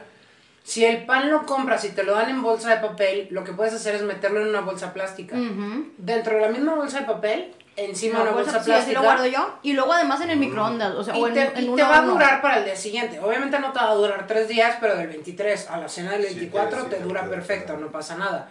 Y entonces ahí le bajas un poquito de estrés a tu día del 24 y ya tienes tu pan en casa el 23. Sí, justo yo te quería preguntar eso y con curiosidad, o sea, ¿hay algún ritual o algo, no sé, hablando del pan? Mm. Ah, que si lo envuelves en papel china o con un trapo húmedo, no sé qué, o sea, o, o no, realmente es así. Lo que pasa es que el pan se hace duro porque pierde su humedad. Entonces lo que necesitas es que esté con menos contacto al aire para que se evapore menos su humedad propia del pan. Natural. Gracias. Entonces, por eso, si te lo entregan en una bolsita de papel, el papel es muy poroso y se va, se va a secar, Claro. obviamente. Si lo metes en una bolsa de plástico, va a durar más. Como dice Chari, lo metes en la bolsa de plástico y luego todavía lo guardas adentro del micro. No es que lo vayas a calentar en el micro, no, simplemente no, estás evitando guardarlo. Que esté en contacto con el aire. Ahora, Este- bronca en, en lugares húmedos, por ejemplo, si estás en playa o si estás en otras latitudes, Lo metes también ellos bolsa- ya lo tienen metes sus en una bolsa de plástico y lo haces hongo. Ahí sí, lo dejas en la, en la bolsa de, de papel. Pero luego, ¿qué pasa? Oye, se hizo, se hizo duro el cuernito. O sea, teníamos los cuernitos y nos hicieron duros. Los metes al microondas con un vaso con agua Eso. Mm, y le pones claro. 30 segundos. El eso. agua va a generar vapor, el pan lo va a absorber, porque acordémonos que el pan es una esponja. El pan lo va a absorber y tu cuernito va a quedar otra vez lo suficientemente fluffy y suavecito para que lo disfrutes en la cena de Navidad. Ay, qué interesante. Claro, entonces, ¿Qué tal? que Entonces sí estrésense, queridos oyentes. Pero por el pan. Pero por el pan. Por el pan bendito. Y los hielos. Los hielos. Choca de veras que no hay hielos. Eso. Híjole. Bueno, nosotros acá en el norte del país amamos tomar hielo y que nos llenen el vaso de hielo. Hasta arriba. Es que Hasta es cierto, en el tope. sur no, En el sur te ponen No. dos. Pero nada más acá- tres, ¿eh? En ¿No? realidad no soy. Me gustan las bebidas frías. Pero no yo el agua la puedo tomar al tiempo. eh, No, el tiempo. más, si se me quedó en el carro, me la tomo Pues como es que el tecito. tiempo en las edades no. Y siempre digo, es un horror. tecito, me encanta el agua, la verdad. Entonces, No. siempre digo, híjole, tengo mucha sed, pues tecito. Qué horror. No, no, pero no te quita la sed. Acá No, te quita la sed. Acá No, es pero- agua con hielo a tope. Claro. No, Es más bien hielo con agua. O más bien Sí, hielo con agua. hielo sí. con agua, hielo reunión. con- O hielo con coca, ¿quién va a no con refresco. Pues que cada quien traiga una bolsa de hielos. Y ya. Ah, Tienes sí. 20 bolsas de hielo que nunca se te van a acabar. Pues también. Se acaban. Bueno, sí puede ser también. O sea, El 24 de diciembre no, ¿Cómo? porque hace frío. No, de todas maneras, porque estás adentro de la casa y está prendida el- el- la, calefacción, calefacción. y son tantas personas que el mismo Sí. calor humano hace que se vuelva bochornosa la casa y bla, bla, bla. Marlo, ya no hablamos de la música, fíjense. Ah, Un buen playlist. Y nada más, ¿no? Y las dinámicas navideñas también son muy importantes, las dinámicas en familia. No todo es sobremesa, no todo es Y plática. no todo es regalos, ¿eh? porque no todo el mundo puede hacer su intercambio de regalos. Ajá. Hay familias tan grandes que luego ya un intercambio, se- No, se- no. la dinámica se hace, o sea, Y de, dos, de tres mañana. horas. A mí me pasa porque mi familia es de esas. Entonces la dinámica de la rebatinga, de los regalos, híjole. Son tres No, horas pero- de diversión. Sí, es muy divertido, la verdad, porque reímos muchísimo, pero es Hay que muchísimo escoger. tiempo invertido. Claro. Yo creo que las, las dinámicas de, de interacción con la familia es muchísimo mejor que los intercambios de regalos. Sí. O sea, hay, hay eh, como el, el que jugábamos el otro día que se llama Somos, que te haces preguntas como muy de... Pues más íntimas. Personales, muy son. personales, más de, re- de re- eh, Reflexión. De reflexión e introspección. Esas están padres porque muchas veces crees que conoces a tu familia Y no. Y no. y no. O no te conocen. Exactamente. O no te No te conocen. conocen. Exacto. Estábamos, estábamos nosotros en una reunión jugando este, este juego y, y pues es la pregunta al, al jugador que está en el momento, ¿no? ¿Es para toda la familia? Sí. Sí, Mm, es para está toda la familia. Sí, o sea, ¿lo venden o qué? ¿O? Sí, lo consigues por Instagram. Somos. Somos Así. y luego guiones bajos así. Se llama. Somos. Tal cual. Mm, No estamos patrocinados por ellos, pero la verdad es que el juego Somos está muy bueno. patrocinados. Está muy bueno. Pero sí, está muy Vale bueno. la pena porque tiene preguntas de diferentes categorías, todas como ¿qué harías en? Reflexivas. O a nivel de Exactamente. sentimental Es que sí que padre, porque luego ya le cortas también a la dinámica de que el abuelito siempre habla lo mismo. Ajá. Es por- perdón, papá. bueno, Este, o sea, De que quiero o sea, agradecer este año más. Eh, sí, o sea, por- No, no, no, pero ya con, con copas o lo que sea, empiezan a quejarse de lo mismo de siempre o a llorar su, su misma herida de toda la vida. Ajá. Y qué flojera. Y entonces empieza, y cuando se juntan un abuelito con el otro abuelito y empiezan a rumiar sus bueno. desgracias, no, no, no es así como que, ¿qué les parece? Sí, no, pero ese tipo de dinámicas está padre. Hay otro que juega mi familia que no me- la verdad es que no me acuerdo muy bien cómo es, con billetes de 20 pesos, no lo han Ah, sí. jugado. No, no, Se lo tengo que preguntar otra vez a mi primo porque pues tengo un año que no lo juego. Este, y es muy divertido porque te estás es como el, el que te peleas los los es con dados y si te Ay, cae buenísimo el de los O sea, dados. te vas si te- quitando así te- como ajá, dinero si te y cae par, le puedes robar billetes al de al Es lado buenísimo te- ese de los Está dados, es digo, al buenísimo. final- El de izquierda, o sea, en el dado tú lo, lo, lo alteras. A izquierda, derecha Izquierda, o- derecha y ajá. centro. Sí. Ya venden dados así, ¿eh? Ah, ya los venden. Sí, claro, dice left, right, center, ya. Ay, tú. Digo, si no quieren batallar y no quieren morir en el intento, cómprenlo eso. Hablando de- no morir en el intento. Ya no porque se vuelve divertido y le robas al que tiene más y digo, y ya cada, cada familia puede decidir si el que ganó ganó y se lleva los billetes y si no pues al final repartes los billetes otra O con las monedas y vas con el tiempo, entonces derecha, o sea, tiras Sí. el dado izquierda, derecha y con y pones 10 minutos y en 10 minutos estás, estás, estás, ya cuando van los segundos es la rebatinga y se pone muy padre. Es que, ¿sabes? Estas dinámicas son para incluir a todos los miembros de la familia. Exactamente. Porque Sí, a- porque son es edades tan, son, edades tan variadas que luego el de 6, 7 años ya no sé qué y está jugando y no está tranquilo. Entonces, con este tipo de dinámicas, que es nada más que tirar un dado y ya estar en la mesa y que está viendo los gritos y las carcajadas, Sí, ya sí, Ya se incluye, sumó ya se sumó a la dinámica y Sí. ahí están todos, ¿me Y es que es padrísimo que se puedan poner a jugar el abuelo y el niño. Claro. Porque generalmente se ponen los adultos aparte, los niños se van a jugar y entonces ya no hay integración. Y nunca la hay. Entonces, fíjate, una mesa increíble con un mobiliario padrísimo. Una cena deliciosa con chefs profesionales o casera. Una decoración espectacular. Buenas dinámicas y chupa. Ya tienes tu No, y baile. Y Porque música, mi por familia es de favor. baile. Bueno, tu familia, coño, hace todo ese día, no manches. No, es que. Oye, es fiesta, sí, ¿Rompen piñata también? sí. ¡No! ¿Cómo? ¡Claro! Y las luces de bengala no pueden faltar. Ah, yo soy O sea, pero sí, sí hay gente que Baila también desde mi sí, más sí. chiquito hasta mi abuelita. Claro. Y hasta las 5 de la mañana. Y después nos ponemos a cantar. O sea, sí. Ay, qué Oye, pero, fuera, Ah, fuera de yo broma, el, el año pasado me, se me ocurrió, a mí me encantan las, las luces de bengala, y se me ocurrió comprar de estas luces grandes. Y las llevé a la cena familiar porque yo estaba segura que mi De sobrina, sí, Éramos 12. No sé. La cena familiar de la 12 familia. fue toda la familia. Pero yo estaba segura que mi sobrina, la más chiquita, no conocía las luces de bengala. Y entonces dije, pues voy a llevar luces de bengala. sí, Y mi papá, otra vez, vas a llevar tus luces de bengala. Y yo, me vale un reverendo cacahuate. Si quiero llevar piñata, la llevo. Claro.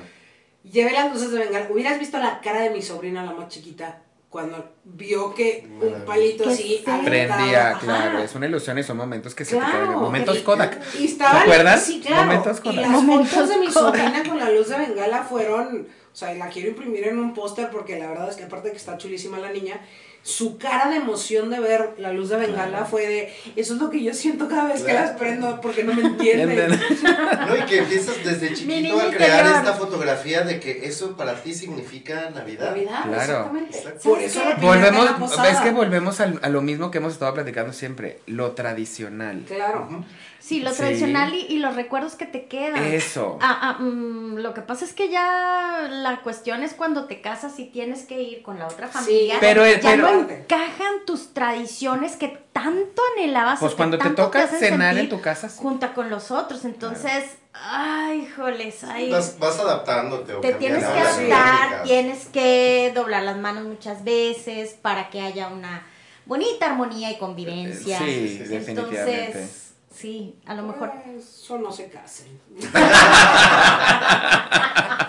Más fácil. sí, por más eso, fácil. No, se casen. no, no se crean, pero digo, al final de cuentas sí te tienes que ir adaptando a las tradiciones de la contraparte o de la familia nueva, pero cuando te toca en tu casa, tú eres el que decide qué tradiciones quieres que, Claro. que tu familia crezca. Entonces ahí es donde tú dices, ah, bueno, me toca este año aquí, yo quiero que mis niños crezcan con tales tradiciones, les voy a hacer crema de chícharos Ah, y les voy a hacer bla bla. O sea. Exactamente. Entonces, yo creo que lo más importante de, de todo es ir creando los recuerdos para que conforme vayan pasando los años, lo que pruebes, lo que veas, lo que hueles, te, te traiga la nostalgia. Sí. ¿Qué es lo que pasa con la crema de chícharo? Que digo, le hemos mencionado todo, todo el programa. O sea, la vas a Crema tener que incluir en tu chícharo. Sí, menú. Sí, por favor, hazla. Te voy a conseguir la receta. por favor. Pero es eso, como dices tú, o sea, no das tres pesos por la crema de chicharo, pero no era en sí la crema de chicharo, sino todo lo que, que te- representa. Exactamente. Bueno, yo voy a decir algo que pues yo no sé a quién vaya yo a lastimar, pero No importa. Que se, ¿Por qué le pongan, quitaron? que se pongan ese saco. es que mi abuela, mis tías cocinan tan rico Sí. y ya no- y, y se creció la familia tanto que ahora ya cada quien se va con sus familias y no he vuelto a cenar tan rico como cuando cenaba con mis tías y con mi familia y esa crema de chícharo y todo lo que hacían y Pues digo, pues es que al final, pues la vida avanza y la vida sigue y todo el mundo Claro. toma su camino, ¿no? sí Sí, no, Pero sí, sí pasa. Pero entonces ya esas cosas ya quedan al recuerdo. Entonces ya queda a esas cosas. no se dice así se dice les voy a decir que te inviten Ah. ok, Ay, si están escuchando Por este favor, podcast, tías, por favor, ármense una cena e inviten a Chari. Somos cuatro. Somos Somos, pues somos muchos. Somos es que muchos. precisamente por eso, o sea, se, se vuelven las familias tan grandes, cada Claro. hijo empieza a tener sus propias familias Y sus que ya no te puedes, ya no te puedes juntar. Entonces, pero por eso se hacen las posadas. Claro. Muy bien, Totalmente. vamos a, a- a otro corte porque se nos está yendo el tiempo y quiero que me diga cada uno de ustedes qué les prendió la luz para dedicarse a lo que se dedican hoy. No se despeguen amigos, estamos en ¿Quién prendió la luz? regresamos, regresamos a ¿Quién prendió la luz? Gracias amigos por estarnos acompañando el día de hoy. Les recuerdo que después de este programa, que acaba a las 2 pm México, se pueden ir ustedes a comer delicioso, que seguramente se les antojó todo lo que estamos diciendo hoy. Y a las 3 de la tarde regresen por favor a Radio Alter Ego para escuchar a Toño Galvez en su programa Alter Ego con música padrísima. Ya saben que la música de radioalterego.com es garantía de que se la van a pasar bien y sus temas siempre son increíbles. Recuérdenlo, 3 de la tarde, Toño Galvez en Alter ego. Seguimos. Más bien, ya vamos a acabar el programa, que se nos va como agua. Espero que hemos, que, que, que todos los que nos estén Podemos escuchando poner ahorita. tiempo extra en esta edición. Eh, sí. Tiempo extra. Patrocinada por- Pedimos. ¿Qué les prendió la luz, muchachos, para dedicarse a, a esto? Está difícil porque es complacer, es eh, atender, es buscar agradar, que la gente se pase un buen rato y hay gente muy quisquillosa. Pero bueno, en fin. Ale Mesa, haces cosas divinas con las flores, con los arreglos. ¿Qué fue lo que te prendió la luz para que te dedicaras a esto hoy? Pues mira, básicamente toda mi vida me he dedicado como a esta parte de la creación con las manos. Entonces, digo, en mi background, pues es- trabajé 16 años en Sara haciendo los, escapa- los escaparates, ¿no? La ropa, los maniquís, la decoración propia. Entonces, eso me empezó a despertar como ciertas habilidades de ir estudiando. Este, llego a Torreón, conozco a este personaje que es Alejandro Fernández, y entre tú qué haces, tú qué te dedicas, sale como la idea de hacer algo juntos en cuanto a esto, ¿no? Entonces yo empiezo a investigar de flores y me empiezo a adentrar en un mundo maravilloso de, de, de la verdad, de maravilla, de, de hacer cosas con ellas, de, de saber cómo cuidarlas, porque no es lo mismo una rosa que una margarita que cualquier otra flor, Claro. todas se cuidan diferente, todas tienen un tratamiento especial. Y la verdad es que esto me empezó a llevar a buscar y a buscar y aprender y, y ver videos en YouTube y ver este y seguir gente en Instagram y, y ir a un workshop con alguna florista increíble que se llama Michelle Purroy, que es amiga mía. Y entonces de ahí empecé a despertar esto, despertar, despertar, despertar y empezar. Siempre estoy buscando nuevas opciones de cómo se presentan, cómo abrir las flores, cómo cuidarlas, cómo se ven más bonitas, crear conjuntos. Entonces es una cosa que creo que jamás voy a dejar de, de- de aprenderle y es mucha pasión. Como dices, o sea, es complacer a la gente, es que la gente vea este arreglo y diga, wow, ¿qué es esto? ¿Qué me trajiste? Qué, sí. qué hermosas flores, ¿no? O sea, darle al clavo, aprender a leer a la gente para que, para que sea fácil para ti transmitir esa pasión que traes, para que a la gente le guste tu trabajo. Eso, eso es lo que me trajo aquí. No. ¿Dónde? Qué profundo. Sí, es verdad. ¿Ya se le acabó el tiempo o todavía tiene? No, no, usted dígame, porque yo puedo seguir. Les estamos contando el tiempo. Ya querías un gente podcast solo para- Pues ya quería un podcast solo para yo él. puedo hablar y hablar de esto porque incluso la gente que cuando Alejandro y yo hacemos una mancuerna increíble, Oh, sí. aprendiendo a leer a la gente y hacemos, somos, somos como el dúo dinámico de, de ponle aquí, quítale, hazle, ya te entendimos perfecto. Entonces, la gente propio nos dice, es que cuando hablan de esto, los ojos se les llenan de, de maravilla, o sea, de... Es que son súper de- creativos. Incluso estamos platicando con el cliente y nada más de platicarnos o de enseñarnos alguna fotografía, Alejandro y yo parece que estamos conectados desde, ya vimos tu boda y le ponemos y le hacemos y entonces aquí unos arcos y, wow, sí, entonces entre él y yo nos empezamos a emocionar y parece que intercambiamos ideas telepáticamente porque Por Wi-Fi. por wifi, porque la verdad Bluetooth. es que muchas veces estamos en el mismo canal. Qué padre. O de, por ejemplo, decoración que tenemos en la oficina de poder adaptar. Y sí, si le ponemos estos cubos y así, de repente Alejandro dice sí, y unos jarrones hasta arriba, y yo no, pero a tres metros, y yo no, a cinco metros y medio. Entonces empezamos así de que a ponerle más, a ponerle más, y es la verdad una pasión que entre los dos compartimos y que sabemos que es desvelarse, no dormir, eh, muchas veces Estresarte. estresarte, porque es una carrera contra el tiempo, dejarle a un cliente y una gran responsabilidad que su evento esté más, más, más que al 100. Eso. Y no morir en el Y intento. no- la verdad es que sí, la verdad es que sí. Sí. Totalmente. Marilu, ¿Qué ¿qué, prendió la luz para que fueras chef? Fíjate que esto es, es una pregunta que me hacen seguido y al principio no sabía cómo contestarla porque, pues, cuando yo estaba chiquita, la vida de un chef no estaba tan, tan comercializada o tan pública como es ahorita, ¿no? Ahorita hay muchísimos programas de, de reality de, de la vida de los chefs, de competencias, etcétera, etcétera. Ahorita, eh, es muy normal que un niño chiquito pueda decir, ah, yo quiero ser chef porque lo ha visto todos los días en la tele. Pero hace 34, 36 años no era tan común. Pero yo desde chiquita decía, yo voy a ser chef y me voy a dedicar a cocinar para gente y voy a tener un restaurante y, y, y me gustaba. ¿Por? Porque en mi casa siempre han cocinado. Siempre, desde mi abuela. A mí no me tocó conocer a mi abuela materna, pero me tocó la paterna. Este, ella fue la que me enseñó todo lo que es comida árabe, porque pues Gidi es un apellido palestino. Eh, entonces con ella aprendí todo lo de, lo de comida árabe, más otras cosas de comida casera.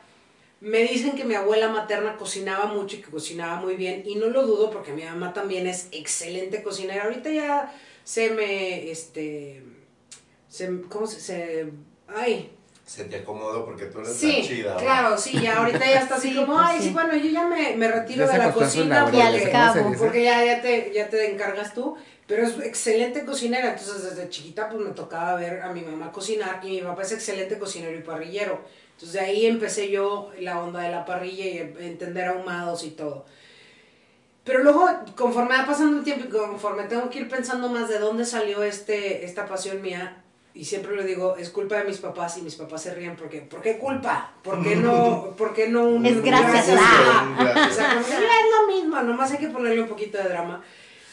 Cuando yo estaba creciendo, mis papás estaban muy involucrados en muchísimos eh, eh, grupos de apoyo a, la- a, este, en el patronato de la Camerata de Coahuila, en el patronato del teatro no sé qué, en el patronato de la construcción de la iglesia, de no sé, mis papás andaban metidos, eran el ajonjolí de muchos moles. Entonces, había muchas reuniones en mi casa. Todo, todo, yo creo que por eso yo siempre quiero seguir haciendo reuniones en mi claro. casa. Pues sí. Había muchas reuniones en mi casa y mi mamá cocinaba mucho y luego cuando ya no quería cocinar mucho ella o que quería disfrutar, contrataban a diferentes banqueteros, los que fueran los banqueteros como del momento en, en, en ese momento. Y entonces yo lo que hacía es que me escapaba de mi cuarto y me iba a la cocina a ver cómo trabajaban porque me llamaba mucho la atención cómo estaban cocinando y cómo estaban, cómo lo manejaban. Entonces de ahí nace como, ah, esto es lo que yo quiero hacer. Y entonces un día le digo a mi mamá, oye, tu siguiente cena te la preparo yo. Yo con 12, Wow. 13 años. Y mi No. mamá, ¿de qué hora le va? Porque mi mamá sabía que yo tenía las capacidades para poderle cocinar la cena y se la hice y le encantó. Y digo, obviamente con ayuda de ellos.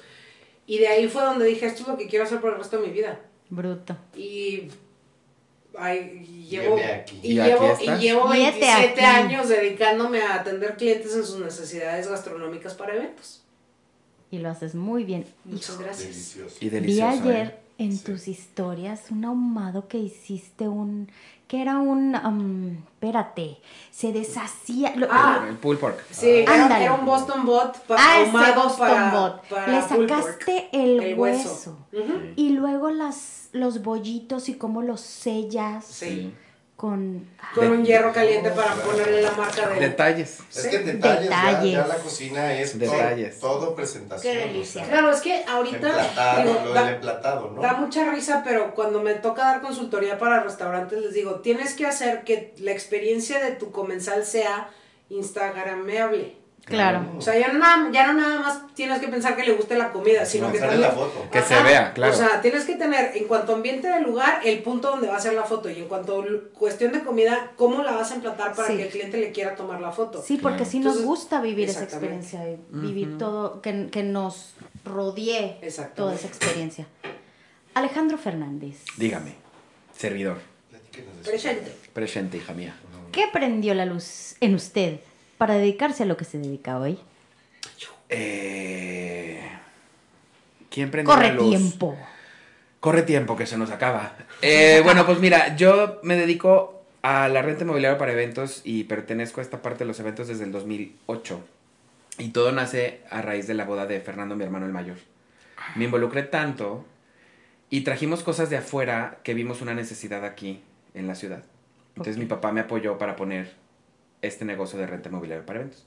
Años atrás, en preparatoria así, siempre, siempre, siempre me involucré en cosas de eventos, ¿no? Que la graduación, oye, Alejandro, y organicé. Siempre me encantó el mitote, y siempre, y ahí voy al, al frente, ¿no? La punta de la lanza. Y también en, en, en carrera, o sea, siempre el presidente de planilla y el presidente de la mesa de, de, de- ¿cómo se llama? De la sociedad de alumnos, y siempre me estuve metiendo en todo lo que involucraba organización y planeación, logística, y a eso estoy. Entonces, a partir del 2008, nace Evento Laguna. Ocho años después conozco a este personajazo, Alejandro Mesa.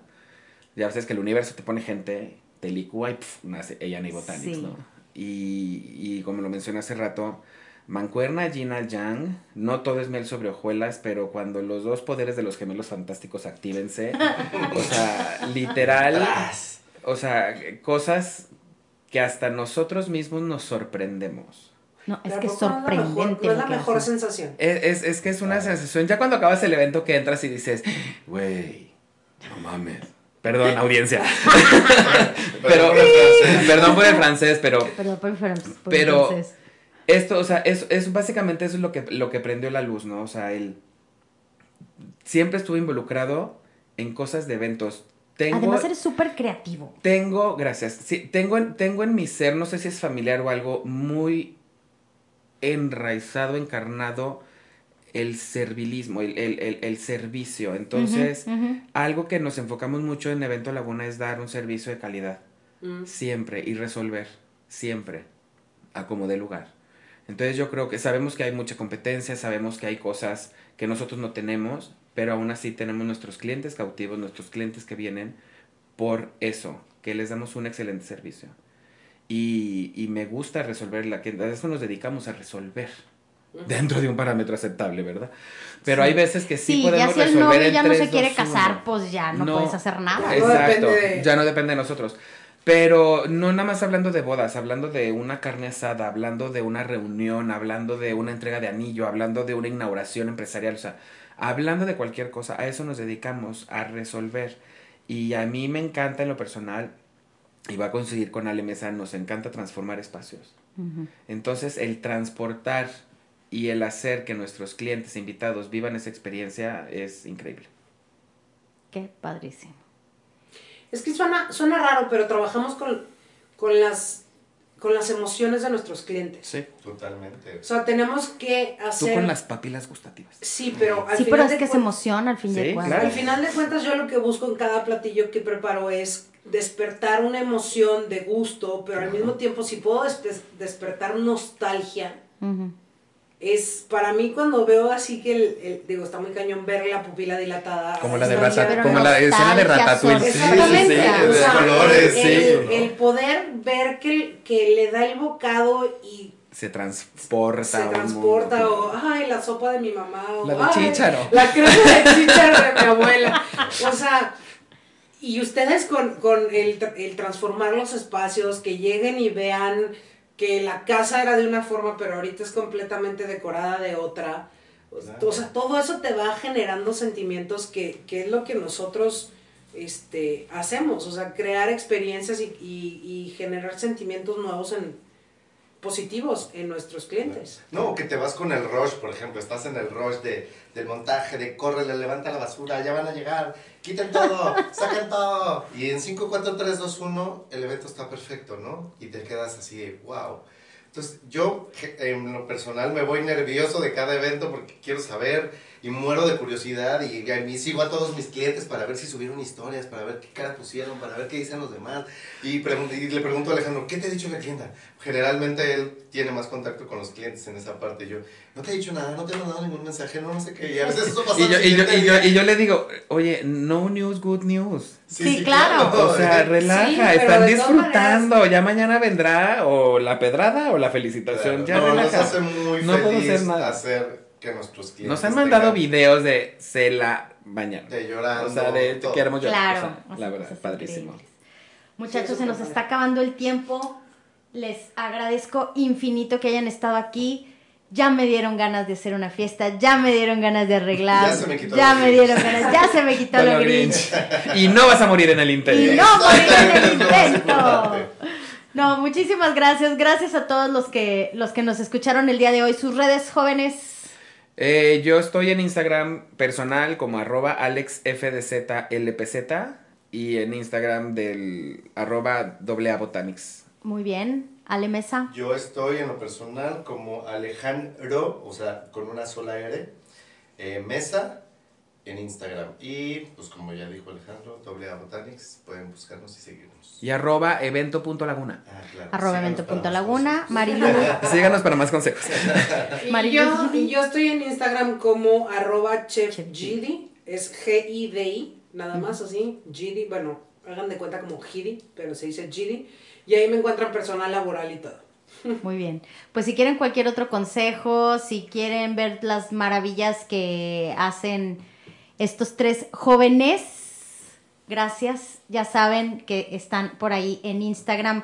Yo los espero el próximo martes, no sin antes invitarlos también a que sigan nuestras redes. Bueno, estamos en Instagram como quien prendió la luz, pero recuerden que también está Desaprendiendo con Chari eh, en, en Instagram. Y bueno, esperamos que todas estas fiestas, todas estas posadas se la pasen muy bien, que no se estresen, que todo lo hagan a gusto. Recuerden, es para que la familia toda esté tranquila y feliz. Nos vemos el próximo martes 12 pm México en quien prendió la luz. Soy Chari Aranzábal. Muchísimas gracias por estar con nosotros. Hasta la próxima.